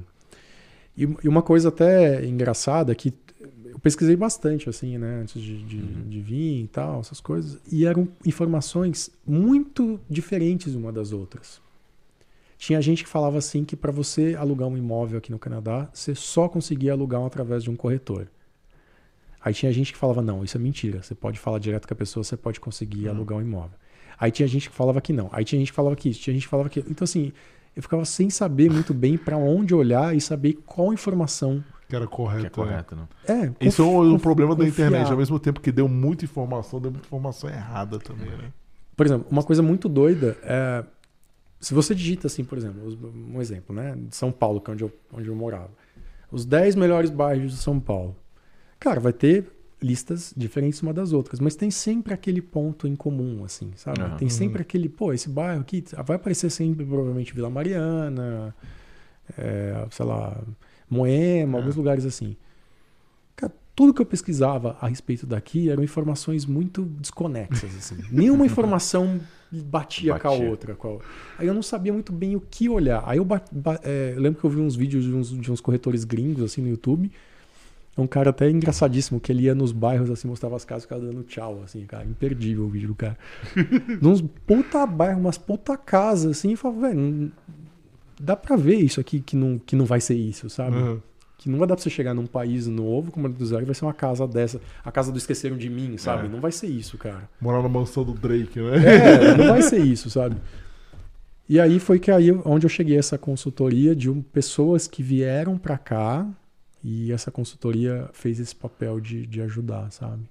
Ah, legal. Que é muito importante, né? A busca de moradia é, é, é um dos fatores muito. Principalmente quem não tem credit score ainda, né? Não conhece ninguém. É, é difícil, cara. Então, aí, quando eu fiz uma entrevista com, com o pessoal lá, ele ele botou meio que um pânico em mim, assim, falou, cara, que é muito foda, você pega o imóvel, dois dias depois ele já não tá mais disponível, você não tem crédito, o cara vai te pedir, aqui você não é ninguém, não sei o que lá, Dá cara- um mês de o, o mês, não, meses de pagamento. meses de ela pagamento, ele, bo- adiantada. ele botou um pânico, assim, né? Então eu fiquei com esse pânico guardado e falei, bom, se o cara tá falando, deve rolar isso mesmo, né? E ele falou, ah, aqui, mesmo que você ache um imóvel, você vai se mudar no dia 1, tal, porque tem o lance do, do que se renova aqui, é muito difícil achar, pegar, entrar no imóvel no meio, enfim. Coisas que vocês já devem saber. E aí, é, o nosso plano, a gente, por conta, é, a condição que a gente veio para cá foi uma relocação de trabalho da minha mulher, então a gente tinha um mês de, de, de hotel garantido, Ah, que dava é legal. uma, né, Tranquilidade, uma né? tranquilidade, assim. Mas ainda apertado, né? Porque às vezes imóvel. Exatamente. Aí o cara falou: É. olha, um mês é pouco, um mês É. talvez você até ache, mas você não consiga mudar. E era perto do Natal. E tipo, puta, cara, talvez as coisas estejam fechadas, eu não sei como funciona. Aí tem o famoso, o inverno chegou, que a gente também não sabia como funcionava. Tudo, tudo, Tudo assim, no inverno é mais difícil. tudo cara. somou pra gente. Tem a season do 1 de setembro também, que é quando começa os. co- É, Não, não sem, sabia. saber, só sem saber a malícia do, do Paranauê é difícil, cara. A gente falou: quer saber? Vamos alugar do Brasil. Que eles, eu- a- o serviço deles era justamente esse, alugar do Brasil. E aí a gente, ele mandou uma lista pra gente, tal, a gente não era muito bem o que a gente queria, foi mandando uma lista, o pessoal foi super foi foi moldando de acordo com o que a gente conversava. Até que a Paula, ela, minha mulher, ela entrou numa num site e viu uma casa. Pô, essa casa aqui tá legal, hein? E aí a gente entrou na casa, tudo, pô, legal, gostamos, vamos, vamos pedir uma visita pra ver se é isso mesmo. Aí o cara foi visitar, a gente gostou da casa, falou, bom, vamos fechar. Mas isso vocês estavam aqui já. No Brasil, No 100% Brasil. do Brasil. A gente Foi alugou visita virtual, então. visita virtual. Ele filmou, na verdade, e mandou Ah, pra tá, gente. tá, tal. tá. Vocês E- não sabiam dos custos adicionais que tem que ter a casa. né? Exatamente. É isso que Aí, cara, era um valor, aí o cara começou a dar bom. Aí ele mandou o contrato pra gente. Ah, aí tem que alugar o boiler tank. Aí tem não sei o custo não sei do que lá. E o custo não sei do que lá. tem que Aí limpar a, a tem que calçada. limpar. Aí não, quando não sei o que lá. é. Não sei o que. Eu falei, pagar os utilities, é, tem um monte de coisa. Ah, Só que aí o que aconteceu, cara? Nada disso o cara tinha dito, ninguém falou pra gente. É. Então a gente não imaginava que, assim, imaginava que o que, que vai ter na casa? Pô, tem que pagar a luz, tem que É, pagar a água, né? Os normais. A gente não sabia nada disso. Ninguém tinha falado isso pra gente. Entendemos. Aí nessa casa em específico, tinha um custo de alguma coisa que eu, que eu não me lembro mais o que, que era, que estava errado. Então era- acho que era tipo assim, estava escrito que estava incluso água. Uhum. E aí estava escrito no anúncio, vamos imaginar que era isso, não me lembro. aham. E aí quando a gente foi fechar, não estava incluso. A gente falou, pô, mas a informação tá errada, então a gente quer entender como vai funcionar. E o pessoal foi super, né, super assim, é, não, não, foi meio difícil a negociação, sabe? E aí a gente falou, meu, pô, achamos essa casa em dois dias, que não sei o que, lá, que se foda, não vamos alugar essa casa não. E, e não estamos nem aí. Cara, aí a gente falou, vamos, vamos procurar outras. Porque essa primeira casa foi muito fácil. A casa estava disponível, ela estava vazia, era só alugar e já se mudar. A gente já ia chegar, já ia direto para casa. Ah, que legal. Então ia ser muito fácil. E aí começou a busca das outras casas. Cara, um inferno. Vocês queriam casa. Queriam casa. Um inferno. Porque não achava. É. Quando achava era um, um absurdo. É. As que achavam não tinha. E não tinha, não tinha. E começa a lista daqui, lista daqui, não vai, não vai, não vai. Passou um mês, estava na data pra gente vir quase, não vai, não vai, não vai. Aí a gente achou uma casa. Uma casa lá em. Acho que era, cara. No, no final da linha ali perto de Etobicoke, ali, esqueci o nome. Acho que é perto, da, perto de onde você Kipling. mora, né? Ah, Acho que é perto da Kipling ali, se eu não me engano. Eu não, não lembro, mas vamos imaginar que é, É. por ali. É perto do High Park a casa. Sim. Perto do High Park. Cara, uma casa linda, assim, a gente adorou a casa e tal. Aí a gente aplicou. A gente ofereceu, a gente tinha se programado para vir para cá e tal. Aí, o- aí o cara falou: Ó, essa casa aqui vocês vão ter que oferecer seis meses de aluguel adiantado. Aí a gente, puta merda. Tá bom, vai. Tem um lado bom e tem um lado ruim, né? Você já garante seis meses da folga, mas você já gasta seis meses, né? Tá bom, vamos, vamos fazer seis meses de aluguel adiantado. Oferecemos. A gente foi declinado, não aceitou. Caramba. Aí ninguém entendeu por quê. Aí depois a gente viu na, naquele House Sigma, sabe House Sigma? Então a gente Hum. viu que foi, foi a casa inclusive foi alugada pelo valor que a gente tinha oferecido. Então foi puramente uma questão de perfil mesmo. É, é, perfil. rece- Às vezes é imigrante a outro país, nunca veio É. pra cá, tem um monte de coisa. Cara, eu já ouvi Eles, pessoas. eles recu- avaliam tudo, né? Eu já vi landlord negar 12 meses de, de aluguel em cash. O cara falou, vou te dar 12 meses em cash. O cara não quis, porque eu não sei. Porque de repente não quer que o cara fique um ano só. Que- Tem isso, o cara quer criar uma relação com, com o tenant dele de 3, 4 anos, entendeu? Então, beleza, você me garante um ano e dos outros 2, 3 eu não tenho certeza, entendeu? Aí só que aí chega. Isso é um desgaste, cara, físico e emocional muito grande, porque assim, isso com a passagem comprada já, com a Sim. data pra vir. Então você já fica naquela de tipo, puta, cara, e aí? E se eu não achar? E se agora eu começar a entrar nessa de, pô, essa não, essa não, essa não, essa não, e chega uma hora não tem mais? Sem saber ainda essas malícias de, de como funciona o esquema todo. Aí a gente viu uma casa que não era a casa que a gente queria, mas funcionava. Sabe? Falou, tá bom, vai, vamos, vamos aplicar pra essa. Aí aplicamos, deu certo, é a casa que a gente mora. E no fundo, aí hoje em dia, como, aí quando você tá aqui, você enxerga, né? de- você tem um overview assim das coisas. Fala, pô, que bom que a gente escolheu essa casa. A localização não era uma localização que a gente queria, mas foi- acabou sendo uma localização excelente. Ah, legal. Então você começa, começou a entender outras coisas assim que estão em volta, né? A gente mora numa townhouse que são nove casas. E os moradores das outras casas são muito legais, cara. São canadenses, tal, tem um tem um imigrante, tal, mas canadenses, tipo, pessoas que estão aqui há muitos anos, e eles são muito legais. E isso foi muito bacana para do processo de, de Acolhedor, né? Chega. acolhedor. Então, no fundo, foi que essa e essa outra que eu falei era uma casa mesmo, Uhum. uma casa normal assim. Então teve tem os dois momentos, sabe? Entendi. Aí se você chegou. É, E como que foi essa sua adaptação numa cultura nova? Como que foi? Foi relativamente tranquilo, porque eu, eu particularmente não cheguei esperando muita coisa, assim. Eu não cheguei esperando que eu ia ser mega bem recebida, não cheguei esperando que eu ia amar o lugar, não cheguei esperando nada disso, assim. Eu não conheci o Canadá, e aí em 2021, quando as coisas se ficaram mais flexíveis, tal, de viagem, a gente veio pra cá, Pra Fez uma viagem exploratória. fazer uma viagem exploratória. Uma viagem até que a em- a empresa da, da Paula bancou essa viagem, Ah, então legal. foi fácil, assim, Legal. né? Então isso me ajudou bastante. A gente veio, entendeu como funcionava, tinha uns amigos, a gente encontrou o RR, o Rodrigo e tal. Então foi legal para entender pelo menos como que era a cidade, que até então a gente nunca tinha vindo pro Canadá. A gente veio no verão, É, para é poder São duas cidades diferentes. É. é, e, a- e a gente veio no verão pensando assim, cara, se assim, se a gente chegar no inverno e ver que é muito ruim, que a gente não vai gostar, pelo menos a gente sabe que pode chegar daquele jeito lá. Ah, que, ah. aquilo, que aquilo acontece em algum momento, sabe? É uma estratégia que eu segui, o Maurício É, eu seguiu. fiz a mesma coisa. Fez a mesma coisa? Se Vocês você vê- passar pelo inverno, né? É assim, diferente de você chegar no verão. Você vai chegar no verão no, no- no melhor da, da season, aí depois você vai começar a entrar no inverno, né? Então aí você começa a fi- ficar mais depressivo ali e tal, não sei o quê. Não, eu já entro aqui já ruim e, o, e o clima vai melhorando. Aí você vai sentindo o contrário, aquela sensação de, de melhora, né? Tudo que vier é lucro, Tudo né? que vier tá, na- tá É. no jogo, né? E aí, a gente fez exatamente isso que vocês fizeram, assim. A gente teve essa, essa. Porque o nosso visto saiu, se eu não me engano, em agosto no Brasil. Alguma coisa assim. Aí aquele tempo de, né, de se fazer das coisas, despedir da família, e a gente veio mesmo no dia 12. Chegamos aqui no Canadá, em Toronto, dia 12 de novembro do ano passado. E então a adaptação foi. E quando você chega, cara, é tanta coisa pra você resolver que você não dá tempo de você sentir. É. Você não sente, cara. Então, assim, a gente chegou numa situação com, onde a gente não tinha nem roupa de frio. Hum. Então já chegou uma situação de, bom, beleza, vamos, vamos ter que resolver isso com uma filha pequena. Tá. Qual que é a prioridade? Ela. A gente tinha meia dúzia de casaco ali, de viagem que a gente já tinha feito. E, e foi isso, sabe? Então vai, resolve isso. Tá, beleza. A casa, resolvemos aqui. Então você vai resolvendo. Pô, o que que precisa resolver? Documento tal. Tirar a carta. Puta merda. 40 anos nas costas tirando carta de motorista. Aí você É. vai tirar a carta de motorista.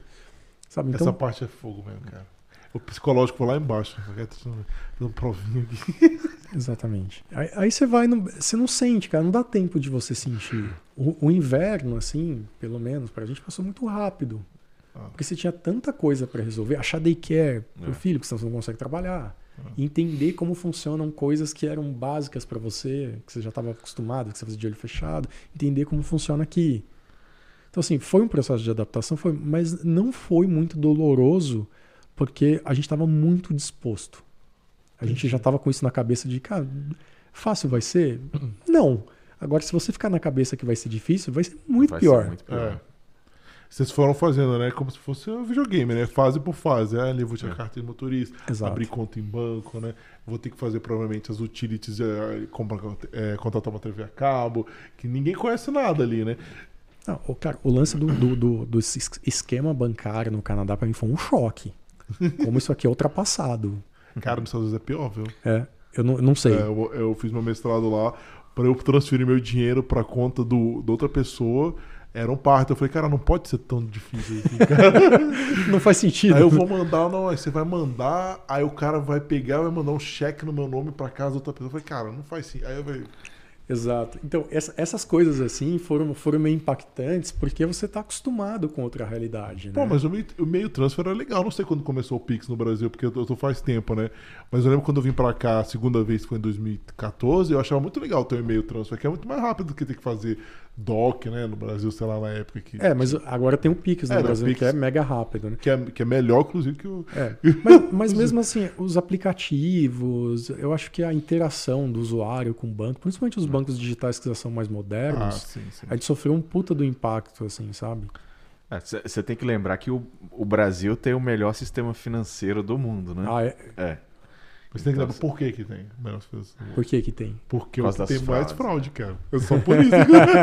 é só por, por que, que aqui é isso também? Porque tem menos fraude, cara. É só por isso. Qual é aquele negócio, cara? Você tem mais ameaça, mais ataque, mais os caras têm que se fazer o melhor esquema Não, possível. Então, mas eu, eu digo no, de, de usuário mesmo. Sim. Eu vou, vou dar uma, uma, uma, um exemplo muito claro que aconteceu esses dias. Cara, essa semana mesmo eu precisei que o cara transferisse uma grana pra mim, tal, do, no esquema que eu fiz pra ele aqui. E aí eu passei o meu e-mail pra ele, ele falou assim: "Olha, beleza, só que isso daqui eu já bati a minha cota, que não sei o que lá, eu vou ter que ir no banco. Tudo bem?" Eu falei: "Por mim, a conta dele é no TD e minha conta é no Scotia." Tá bom. Me passa o número da sua conta. Véi, foi dois anos pra achar o número da minha conta no meu aplicativo. É isso, é, é isso, é isso. É, é burro, cara. É burro pra caramba. Você tem que entrar não sei na onde, no Porque manager. sabe por quê? Porque ninguém. Aí você tem que achar lá, pegar o void check. É, eu, eu, fa- é eu vou pelo. burro, cara. É, o meu atalho é pelo void check lá e colocar. É verdade. Tanto que isso no Brasil, pelo menos eu me lembro disso, né? Eu sabia o nome da minha conta do É. banco de cabeça, porque você tem que usar toda hora. Aqui não, eu sei lá qual que é o nome da minha conta. Não, eu não me importo da informação não aparecer desde que eu não precise dela. Se for uma informação É. que eu preciso, eu tenho que saber. E, assim, não é mas lógico. é raro, mas é, precisa, é poucas vezes você vai precisar. Então, mas sabe qual é o problema? Não é lógico. Não é lógico. Não. O problema Não é é assim, lógico. qualquer pessoa que tem um mínimo de, de afinidade com isso vai falar assim, bom, onde eu vou? Minhas informações, É. minha conta, É. informações, configurações, você entra lá, não tá lá. É. Tá sem endereço. E aí, você busca onde? Eu tive que É digitar no Google como achar meu número da conta no Scotiabank, no aplicativo. É, fiz- é. Então, é, isso, isso assim foi um choque. é, o, lance dos, dos limites de transferências. Ah, eu também. Cara, é. o transferência foi, foi até bizarro. A gente não conseguia pagar o aluguel com valor de. Deram mil reais, mil dólares de transferência. Não dá pra você pagar um aluguel. lá. É. É, é. Aí eu cheguei no banco e falei assim: olha, eu preciso de um limite maior pra poder transferir, pagar o aluguel, tudo. A mulher falou: por quê? Falei, porque eu preciso pagar o aluguel. Expliquei assim, mas por que que você precisa pagar seu aluguel? Aí a gente falou assim, cara, o que, que você quer que eu responda depois disso? Sabe, é é umas coisas muito. Eu preciso viver. A próxima por que você precisa viver, né? Só falta isso. falou assim- aí ela deu, eu falei assim, deu limite e tudo, falou assim, ah tá, mas você vai pagar todo mês? A gente falou, é um aluguel, né? tipo, sabe, uma- umas coisas meio, por quê? Por quê, assim, sabe? É. É, é muito... É que igual o limite de crédito, cara, é que você tem que construir as coisas, né? Tudo no início é mais difícil. Construção de crédito é lenta. É que não falei pra você do estourar a bolha, tu- tudo no Canadá é um sistema muito de confiança. E eles falam, beleza, você tá aqui, será que eu posso confiar em você? Me prova primeiro? É, e isso é um choque no É. começo, cara, porque no cartão, no- por exemplo, no Brasil tinha cartão de crédito tal, usava tranquilamente, e aqui eu demorei, um, eu demorei uns meses para conseguir um cartão de crédito. Então você tá num, você tá acostumado, não é questão de ter dinheiro, não É, ter dinheiro, é, não, não é é- isso. não é né? isso, Você né? tá é acostumado de um jeito diferente. Então, o que a gente faz sugestão é alguns lugares você consegue cre- cartão de crédito mais fácil. Então, por exemplo, quem não consegue em banco, que o banco vai ser chato, ou vai pedir um- um- uma, uma calção para você botar o cartão de crédito, a gente fala, pô, vai no Walmart. Tá lá, mais fácil. Vai pegar o cartãozinho. Aí o que acontece? Paga durante dois, três meses, você vai ter crédito. Aí o banco vai te dar o cartão deles. Porque, ó, o Walmart arriscou, porque ele arrisca, não tá nem aí. Não é arriscar, né? Para o Walmart dar um cartão de 500 dólares e arriscar, não é nada Não é nada, né? Até de mil dólares. Aí você conseguiu, pagou, aí seu crédito score vai lá, subiu um nívelzinho. Aí o banco fala, ah, não. Agora, Ele é o cara bom, que vou, Agora- dar, vou dar pra ele agora 600 dólares aqui. É isso, cara. Então, esse tipo de situação, que eu acho que foi, foi a, a maior dificuldade de, de adaptação. E aí, tem, tem certas coisas que você entende, você não entende muito bem como funciona, né? Por exemplo, eu fui numa. Teve aquela feira que a gente se conheceu, aquela feira Sim, é do do. Cosmo. Da Cosmo. Eu tentei comprar um instrumento lá na feira. Ah, legal. Aí eu olhei pro cara, eu não tenho cartão de crédito, eu falei, ó, eu quero comprar aquilo ali e tal. Ele falou assim, tá bom. É, passa o cartão. Eu falei, cara, não tenho cartão tal, tenho cartão do Brasil, não vou passar, tem o IOE, aquela coisa É. toda. Assim, você pode dar em dinheiro. Eu falei, cara, não, quem que vai andar com comprar uma É, quantia de é, instrumento é. para comprar? Eu não fui lá preparado para comprar. Eu falei, mas eu posso fazer um- uma transferência para você, o, e- é e-transfer. É. né? Ele falou, não, a gente não aceita. Eu falei, por que, que você não aceita? Não, porque demora para cair. Eu falei, cara, eu sento e fico do seu lado esperando. Até cair. Não, a gente não aceita.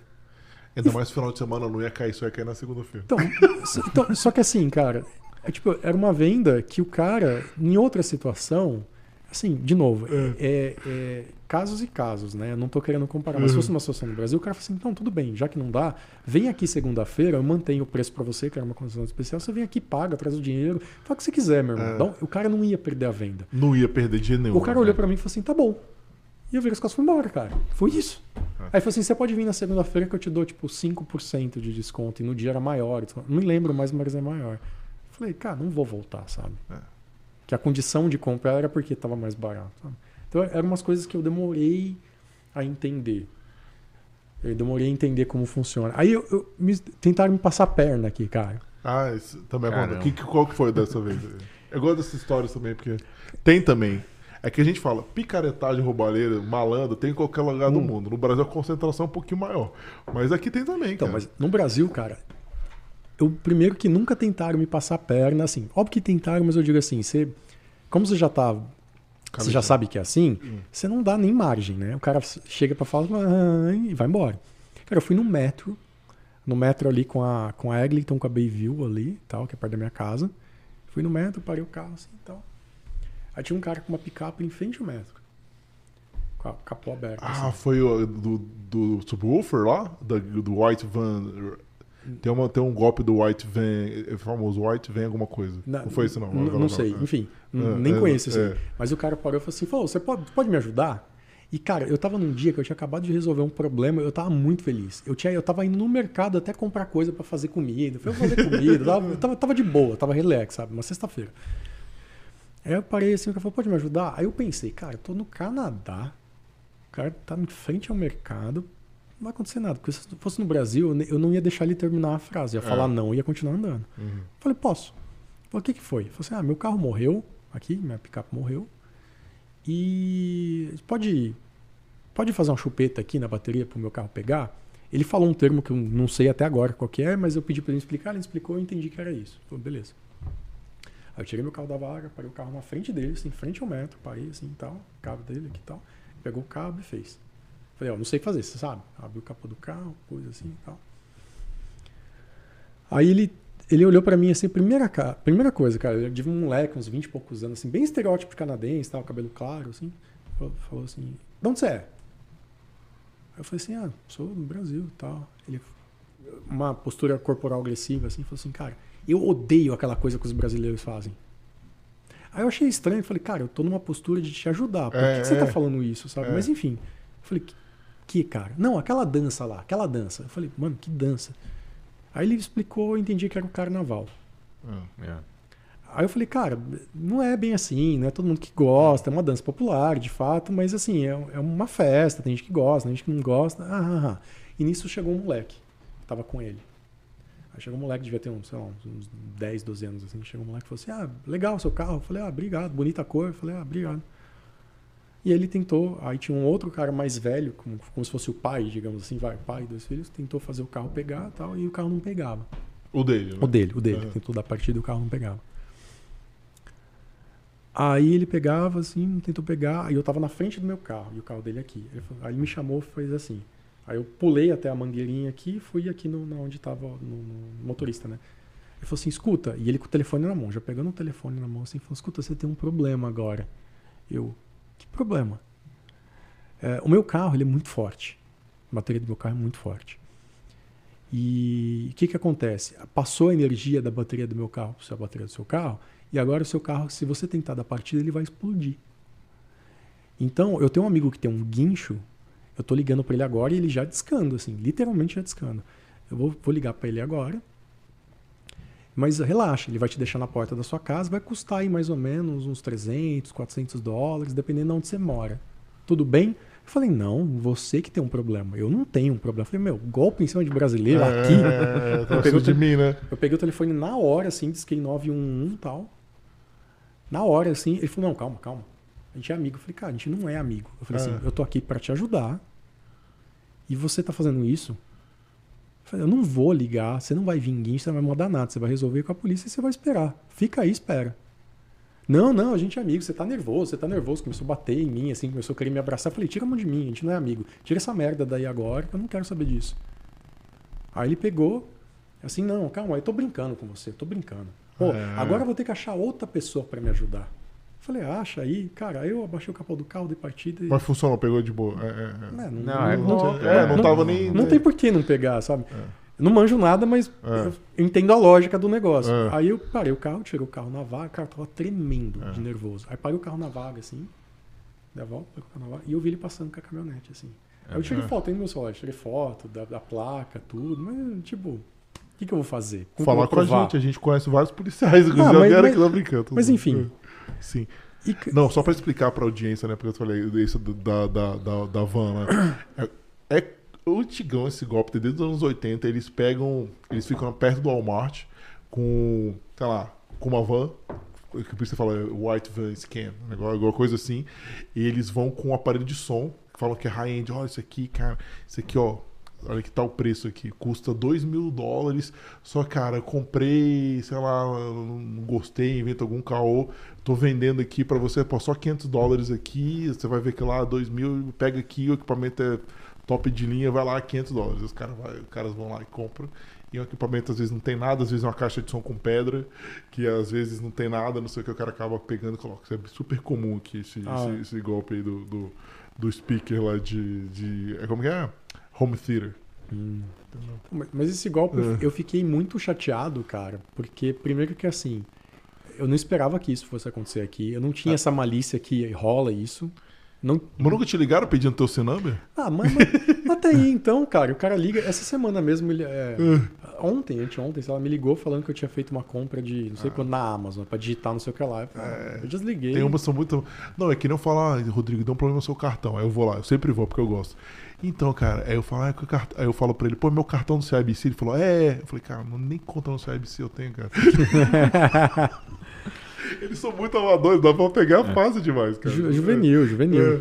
Mas eu eu fiquei chateado num ponto de vista que eu não tava esperando por isso. Eu realmente não sabia desse lado que tem Uhum. aqui. Eu não sabia. Eu fui bem, bem inocente nesse sentido.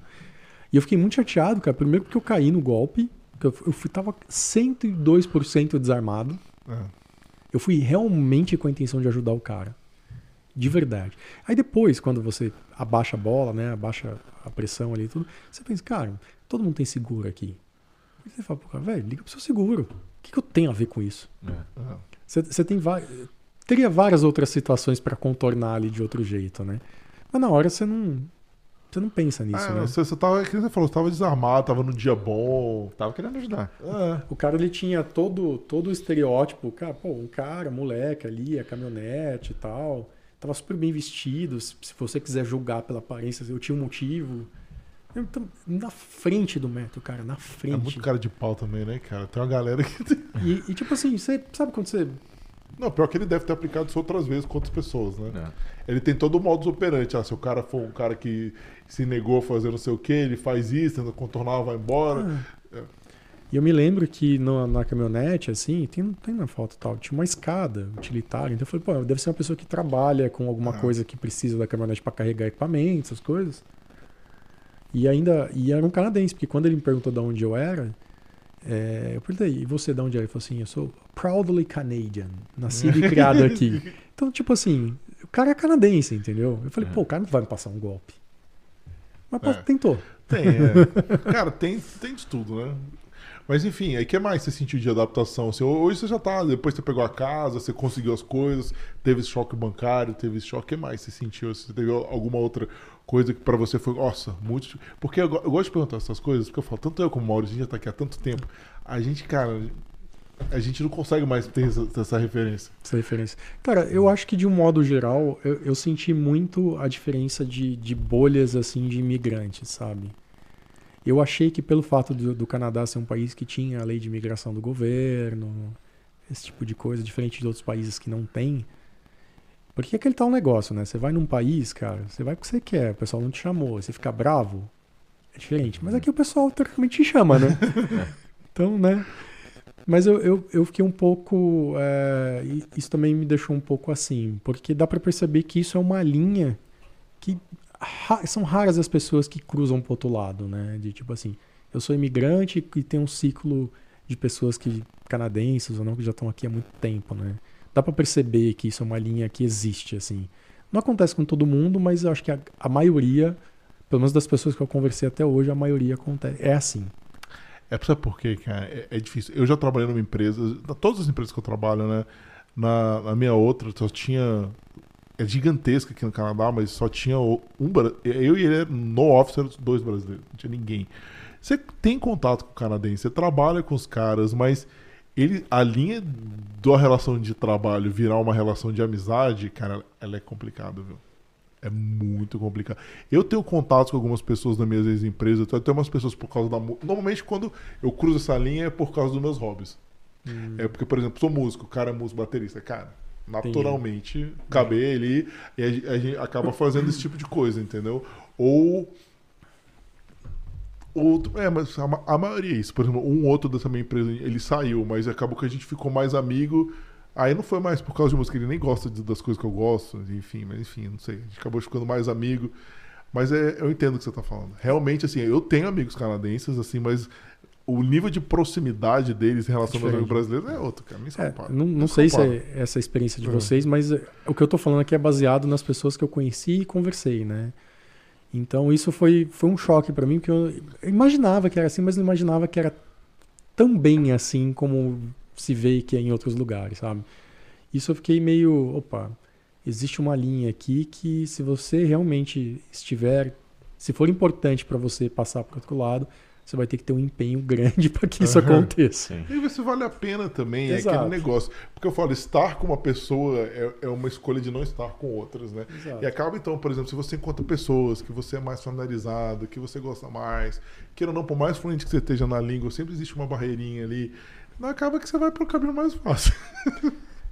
É diferente, cara, de fato. De fato é diferente. E assim, é, eu percebo também que, no no caso, minha filha tem três anos, a criança aproxima muito também, né? Porque você, pô, Sim. tem isso, tem isso, aquilo, então você vai acabando, vai ligando com famílias que tem e tal. Mas de, de maneira geral, assim, a gente conheceu bastante gente aqui já.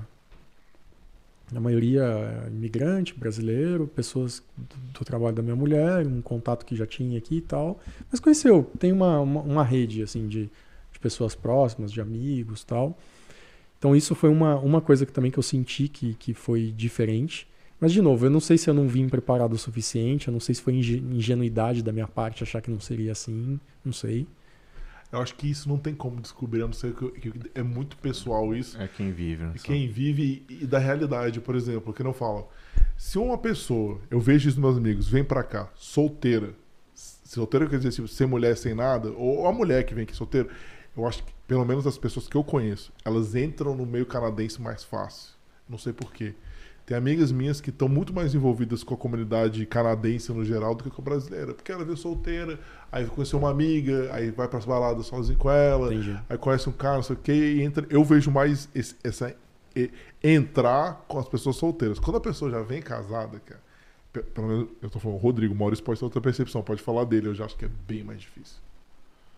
Eu eu acho que é, vai de cada um, né? Eu acho que pra mim eu eu faço vou mais com os brasileiros porque é o que eu me sinto confortável. Não já tenho o estresse de ter que ficar falando inglês o tempo todo, não sei o que. É o momento de relaxar, é falar em português. É, É faz- isso que eu falei. É que eu falei, você escolhe com quem está mais confortável. Por mais fluente que você seja no inglês, cara, você, pô, você trabalha em inglês, você, tá- você quer chegar no final de semana, você quer ficar de boa ali, você tem que se esforçar, né? Não, é, é verdade. Isso, o, o teor, né? Principalmente se você é um teor de, sei lá, de fazer uma piadinha para deixar a conversa mais leve. Não, não é a mesma coisa. Não, é Não, é traduzir, é. não é. É Cara, outra coisa, né, cara? Tem limite de coisa que você pode falar com o canadense que ele coloca ou não. Tem, tem- você, tem, você trata diferente, por exemplo, referências. Se eu chego pra você e falar sobre você, caraca, cara, adorava Trapalhões como era criança, você sabe o que, que é. Você fala pro canadense. E vice-versa. Eu já participei de roda do trabalho de canadense. Ah, É. esse programa era sensacional, não sei o quê. Eu olhava com o cara, não adianta, pô, melhor inglês, há 10 anos. Não é, não não faz parte da minha é, infância, é. cara. Você olhando com cara de chica. É, né? não É faz parte da minha infância. O Trapalhões canadense lá, sei lá. Não adianta. Eu fico Chaves, lá. né? É. Chaves. não é- Qual é o Chaves daqui que eles vão fazer as piadinhas deles lá? Não E tem como, fica- cara. Fica vendido. Fica, fica vendido. Então, esse tipo de coisa é normal, entendeu? Eu, cara, eu fiz o que eu falei, as amizades dentro do trabalho com vários canadenses, cara, show de bola, não sei o quê, mas furar isso aí é difícil, cara. Esse, esse, assim, em um ano que a gente tá aqui e tal, eu entendo que por uma vida, né, é muito pouco tempo, esse eu acho que tá sendo, pelo menos pra gente, o maior preço, assim, eu acho. Não, não no sentido maior preço, no sentido de tá ruim, não é isso que eu quero dizer. No sentido de, pô, é, é diferente. É uma, é uma... Não depende tanto de vocês, que eu quero dizer. Sim. Uhum, é. Tipo assim, pô, ah, tá, pô, o trabalho não tá tão legal, a casa não tá tão legal, não sei o que lá. Ca- Cara, mas é parte do processo, entendeu? É parte, né? Você você vai, você vai indo, você você vai construindo, né? É um passo. É. Próximo, próximo nível. Cheguei no próximo nível. Mas isso eu percebo que é uma coisa que tem gente que daqui há 20 anos, 10 anos, não sei o que, X, e não. Chega um momento que falou, cara, deixa essa barreira aqui, ela vai ficar aqui, eu vou viver minha vida aqui. E é isso. Às vezes você consegue romper quando o outro lado tá mais propenso. Tem pessoas também que, cara, que tem pessoas e pessoas, né? Que tá Claro, claro. estão mais propensas a, a ter essa relação. Por exemplo, eu, eu vejo isso a minha esposa. Minha esposa tem duas amigas canadenses, cara, que são muito legais. Eu até falo, eu acho que elas vêm mais a minha esposa que ela vai pra elas. É, tá entendeu? É porque elas gostam, querem ter essa proximidade, entendeu? Então, É, mas, por exemplo, por um outro lado, é, eu vou, sei lá, vou buscar minha filha no daycare, assim, tô- vou a pé e tal. Tô andando na rua, as pessoas que, eu- que a gente já se viu, opa, e aí, tudo bem? Cumprimento, não sai disso. é. Mas assim, opa, e aí, tudo bem? Rola um. Eu, eu sei que você existe, tá? E isso eu acho legal. Eu não, eu não tinha isso em São Paulo, por exemplo. Ah, As pessoas que eu viam sempre não me cumprimentavam. E eu também não cumprimentava. Não é só não é uma, não é uma mão única, entendeu? Aqui eu já estou mais disposto a olhar a pessoa, principalmente ali na, na rua e tal. Opa, e aí, tudo bem, sabe? Mas sabe uma coisa que no Brasil eu via, e, é, e aqui, pelo menos nos prédios que eu morei, eu acho isso é porque você mora em casa. No Brasil, por mais que você não conhecia a pessoa, você dava um bom dia, boa tarde, sabe, no elevador. O mínimo, bom dia, você não conhece. E boa tarde. Às vezes eu entro no elevador ninguém fala comigo, cara. Eu saio ninguém fala comigo. Cara, isso é muito estranho. Então, mas aqui, uma coisa gozada sobre isso, cara. Aqui na rua, de novo, na rua que eu vejo, as pessoas cumprimentam. Eu percebo. É, na área que a gente tá ali, assim, as pessoas as correm atrás de você pra elogiar o seu tênis, elogiar alguma coisa que eu acho isso bizarro. É. Isso é bizarro. E, mas, por exemplo, eu vou, eu vou na, na academia perto de casa ali e tal, cara, parece um cemitério aquilo. Todo mundo entra de cabeça, parece que tá Ah. na prisão, entra de cabeça baixa, sai de cabeça baixa. Então, mas ninguém fala com ninguém, ninguém olha pra ninguém. Você vê as pessoas, as mesmas pessoas todos os dias durante meses. Mas isso eu já gosto. Entendeu? E da academia, é porque eu estou falando. Eu acho que eu nasci naturalmente com um gênio canadense, cara, porque eu não gosto desse negócio. Eu não, por exemplo, uma coisa que eu gosto muito do Canadá: ninguém me cutuca. Eu tenho meu espaço e ele é, pres- ele é preservado. Eu odeio que encosta em mim, entendeu? E Cara, não mas- tem noção. Mas não é isso. O meu cumprimentar, pra quem tem, me conhece no dia a dia, o meu cumprimentar é assim. É isso. Eu não vou falar com a pessoa, eu não vou perguntar se ela tá bem. O que eu tô falando é que você cruza com as mesmas pessoas todos Não, os dias. Então, não, sim, eu concordo. Eu estou falando da academia, por exemplo.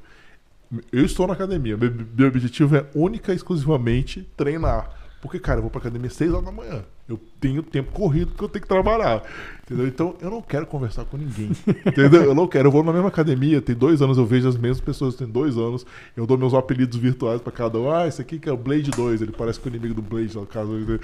Cara, mesma coisa, eu nunca dei um high pra ninguém e ninguém nunca me deu um high. E eu gosto disso, cara. Porque eu não quero que percam o meu tempo, entendeu? É, acho que varia muito. Por É. exemplo, na minha academia eu vou lá e a gente conversa com os caras, né? Então, assim, acho que é, é muito de onde você tá, Pode ser, qual que ser. é. Eu- E- Eu conversei com lá na minha com um atendente que é brasileiro, que toca violão. Aí, enfim, tava tocando violão na recepção. Essa coisa que acontece no Canadá. Mas assim, acho que, acho que é muito. Tem, tem esse, esse ponto, assim, é. Você começa no small talk, né? E, e o processo de, de conversão, vamos dizer assim, ele é mais longo que o brasileiro, né? O Sim. brasileiro, você encontrou hoje já virou seu amigo, né? De infância. Né? Total, total. E o canadense não, ele é mais longo, assim. Então ele é, demora mais o processo. Então você vai dar um bom dia, ah, pô, tá legal, ah, pô, tá frio hoje, tá calor, não sei o quê. E aí vai, você vai um tempo, né? Vai, vai, vai alimentando aquela. Até que depois você sai do small talk e começa a conversar um pouquinho mais. Pô, ah, pô, tá treinando legal, não sei o quê. Lá. E vai. É, assim, eu não quero ser amigo dessas pessoas. Eu só acho estranho eu, eu, ver a pessoa durante um ano, todos os dias, durante a, durante a semana, vai. E eu nem falar um oi pra essa pessoa. Eu acho estranho, cara. Eu acho esquisito. Me sinto mal. É só isso. É só isso. Eu, eu juro, eu só vou falar oi muitas vezes com a cabeça, assim, ó. É isso. Não, é, E eu cara, também não quero que a pessoa converse comigo, porque eu tô indo lá com outro propósito. E uma que eu tô sempre Uhum. falando de ouvido.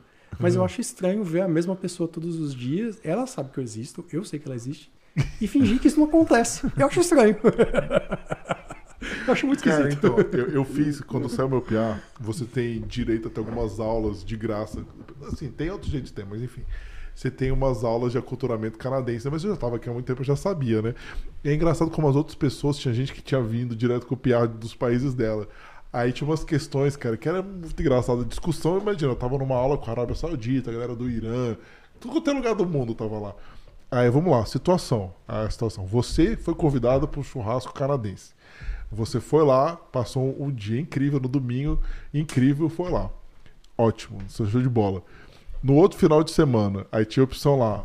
É ok convidar a pessoa para passar o final de semana na sua casa, já que você for lá, você chamaria? Aí, não, não, você não chamaria, esperaria não sei o quê. A galera, ah, não, se foi legal e eu fui na casa dela, não, vou chamar ela para vir na minha casa. Essa é a resposta padrão. O canadense não é, cara. Se você E- fez mas tinha resposta certa, é isso? Tinha, tinha, ela explicava, ela falou, a resposta certa é você esperar alguns meses, entendeu? Pra depois você. Meses. Meses. Pra você fazer de novo, porque pô, você já teve lá, entendeu? É muito invasivo você no final de semana seguinte chamar, entendeu? A cultura dos caras, velho. É, e- então, esse tipo de coisa eu acho que é algo muito mais de. que a gente tá falando, né? De dificuldades, de entender, cara. Porque no fundo, se você tá aqui, você tem que entender pelo menos um mínimo de como funciona pra tentar estar aqui, né?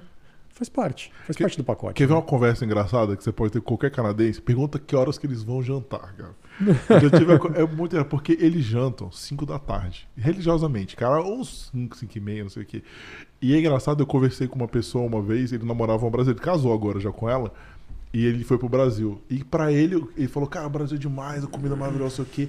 Cara, mas aqueles late dinner, que tipo, jantar era 8 da noite. Eles chamam de late. Isso eu não aguentava, cara, porque pô, passava, ficava morrendo de fome.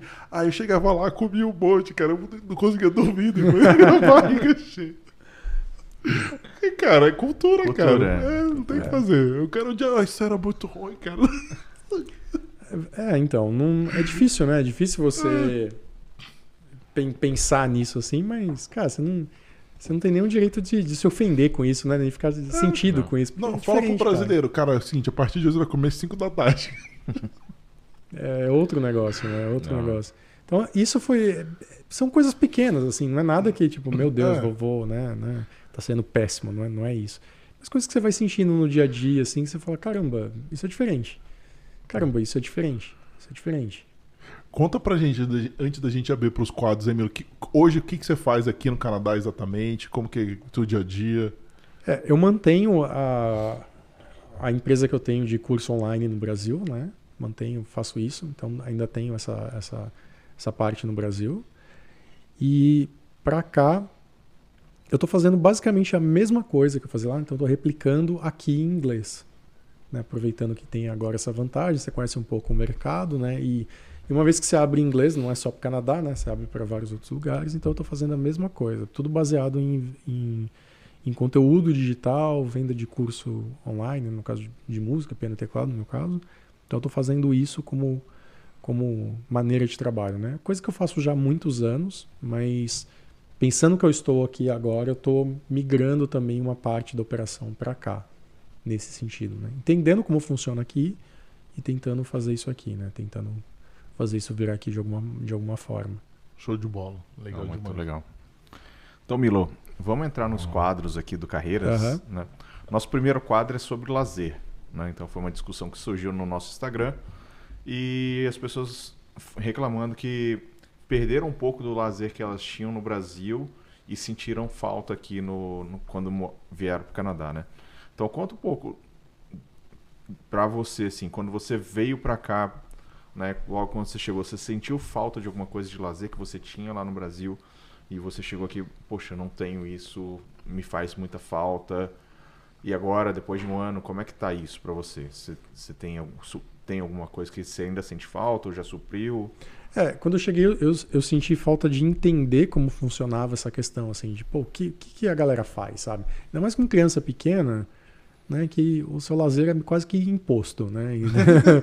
Então, então você tem que meio que sacar qual que é o negócio. E isso foi, na verdade, foi uma surpresa boa, porque aqui tem, tem muitos parques, né? Tem- pô, todo lugar tem parque, né? Então, e para criança isso é muito bacana. Então, eu achei isso um, um ponto positivo. Eu demorei um ponto, eu demorei um pouco para entender que era assim que funcionava. Você tem outras opções, claro, mas a opção do parque sempre vai bem e tal.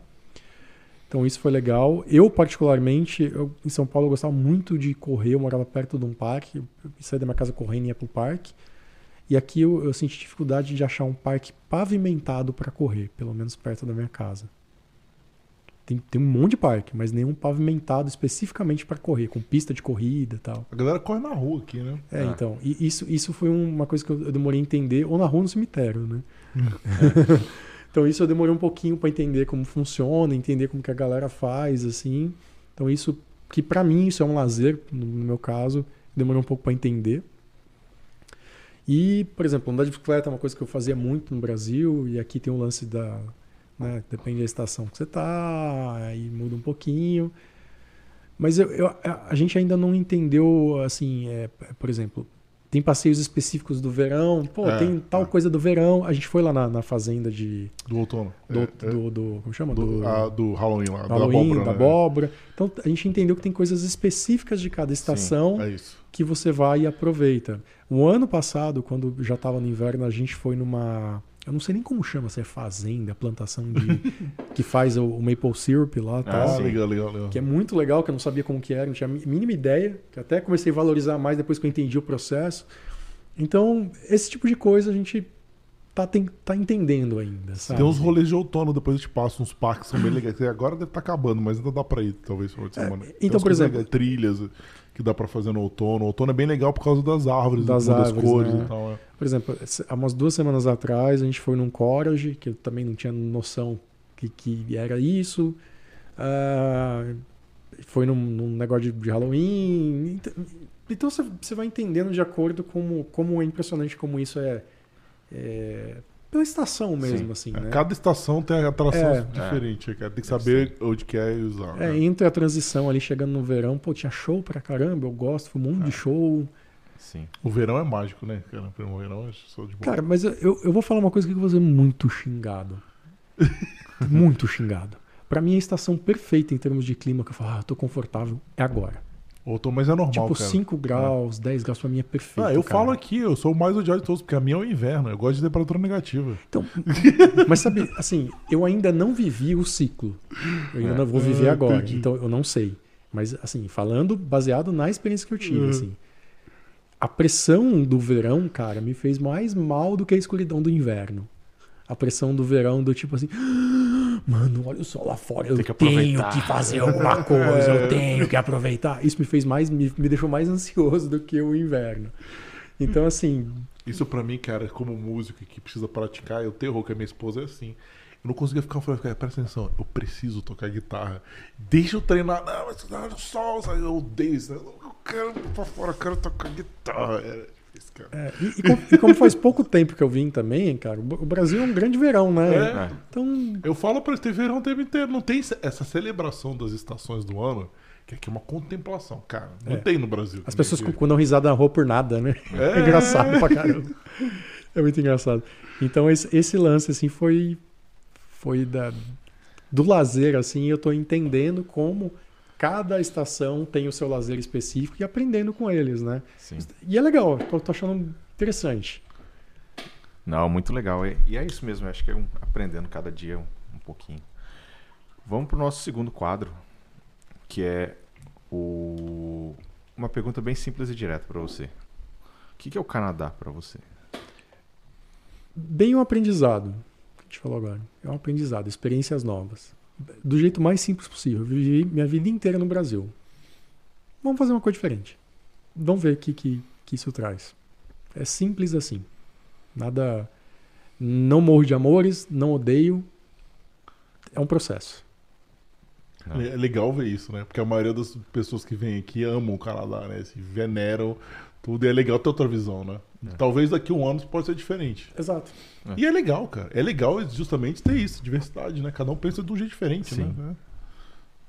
Bom, antes de, de entrar pro nosso quadro tradicional, só lembrar o pessoal que estiver assistindo aí em casa, deixar seu like, deixar seus comentários, não deixe de seguir a gente aqui, arroba as carreiras no Canadá, aqui no Instagram, no YouTube, TikTok, Facebook, LinkedIn, nos maiores plays de podcast disponíveis aí no mercado. E, Rodrigo, lembrar que- o... Lembrar aqui, pessoal, do show do Matheus Ceará. Tá aqui, ó. Não sei se você consegue enxergar aqui. O Matheus Ceará vai estar aqui em Toronto no dia 2 de dezembro. Se você está aqui em Toronto, imperdível. Confira. Passa também os, os outros patrocinadores também. Vamos lá então, pessoal. Para você que quer estudar é, inglês e precisa de, de uma aula intensa, a gente tem do Zero Proficiência, né? Que é a escola da Letícia, que já conversou aqui com a gente. Ela fez um estágio na NASA. Ela é uma pessoa muito sensacional. Eu falo 21 anos, quem dera quando eu tinha 21 anos eu, tinha, eu tivesse a cabeça dela. Então ela criou esse curso do Zero Proficiência com duas horas de aula de inglês, francês ou espanhol é, diárias. É, é fantástico, né? O, o, os depoimentos dos alunos são, são impressionantes, as pessoas conseguindo evoluir bastante no idioma. Então, se você quer vir para o Canadá, é uma sugestão que a gente indica bastante com o nosso cupom de desconto Carreiras10. Temos também a Emily da ES Recruitment. A Emily é uma recrutadora do Atlântico. O Atlântico, para quem não sabe, aqui no Canadá tem algumas facilidades de, imigratórias. Ela consegue é, te conectar com pessoas que conseguem te dar visto de trabalho direto do pro Brasil e qualquer outro lugar do mundo. Então, entre em contato com ela, tá o link aqui na descrição. É, são claro que não são para todas as profissões, são para profissões específicas, mas ela pode explicar para vocês melhor.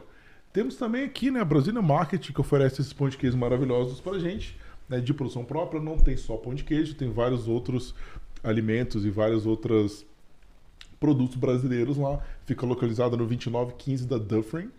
E é uma travessa da Lawrence com a Dufferin aqui em Toronto. Eles entregam também para todo o Canadá. O link está aqui na descrição também. Entre em contato com eles. É, para a gente que é o Porto Seguro, né? Para quem gosta de produto brasileiro, como eu gosto também, o Maurício também, eles salvam a gente.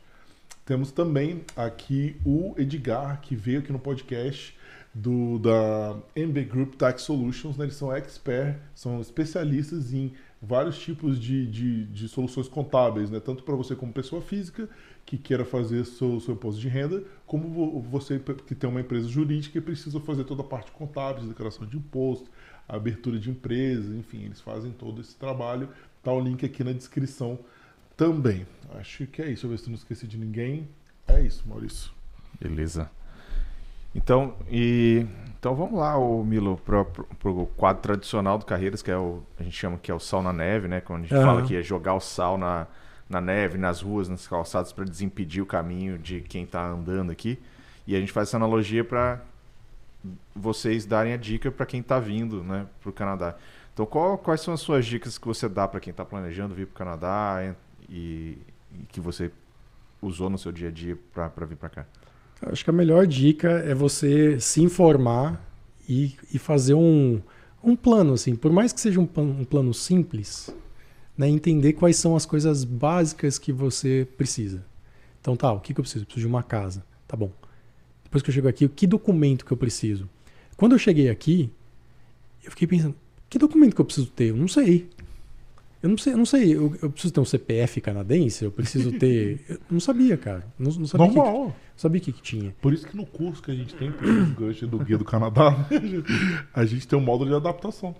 Que é justamente esse tipo de coisa. Como tira carteira de motorista? Como faz? É porque você pensa. É, e alguma carteira de motorista é um negócio legal, porque muitas coisas que você sabe que você precisa, você não entende que o canadense, ele, o, o sistema aqui, na verdade, né, não do jeito pejorativo, tem um timing diferente. Sim. Por exemplo, eu cheguei aqui, vou precisar de um carro, vou comprar um carro. Mas eu não entendi que para ter um carro eu precisava da carteira. Primeiro, eu falei, bom, então a carteira vale três meses, eu vou comprar o carro. Eu não entendi que sem a carteira daqui eu não ia conseguir ter um seguro, porque o seguro é obrigatório. Então tem certas. Eu não entendi que para abrir conta no banco ia ter que ter o SIM number. É. São pequenas coisinhas assim que você sabe que você precisa, mas você não entende o caminho. Uhum. Você não entende os pré... você não entende qual é a fase anterior, sabe? Então, eu acho que uma dica para quem quer estar tá vindo, quem está chegando, é entender o que tem antes do seu objetivo principal. Pega o seu objetivo principal e anda uma casa para trás. O que, que tem ali? Isso vai te aliviar de um jeito, vai te dar uma, uma paz no sentido de tô pronto para ir procurar minha carreira, tô pronto para procurar outra coisa, tô pronto para, sei lá, aproveitar meu momento aqui, porque enquanto você não resolve isso, a sua vida vai ser um inferno. e depois você tá pronto para viver, aproveitar o rolê todo aí, viver as coisas, enfim. Não, show de bola. Dicas fantásticas aí. E nosso último quadro, Milo, é o momento jabá, né, que a gente fala. Então é um momento onde você pode usar aqui para divulgar suas redes sociais, os, uhum. suas empresas, né? Então onde as pessoas te encontram. Então é, bem fácil. Qualquer coisa a meu respeito é Milo Andrão, em qualquer plataforma, site milandrão.com.br, YouTube Milandrão, Instagram Milandrão, qualquer coisa Milandrão. Então, digitando Milandrão, provavelmente serei eu. Maravilha. É isso aí, pessoal. Queria agradecer quem assistiu. O bate-papo bem legal, né? Assim, até filosofal de algumas coisas do Canadá, que é, é legal para preparar aqui para quem tá vindo. Então, gostei, foi bem, bem interessante. Valeu, Milo. Valeu, gente. Obrigado pelo convite aí. Tamo junto. Nos veremos. Abração, pessoal. Boa noite. Boa noite. Valeu.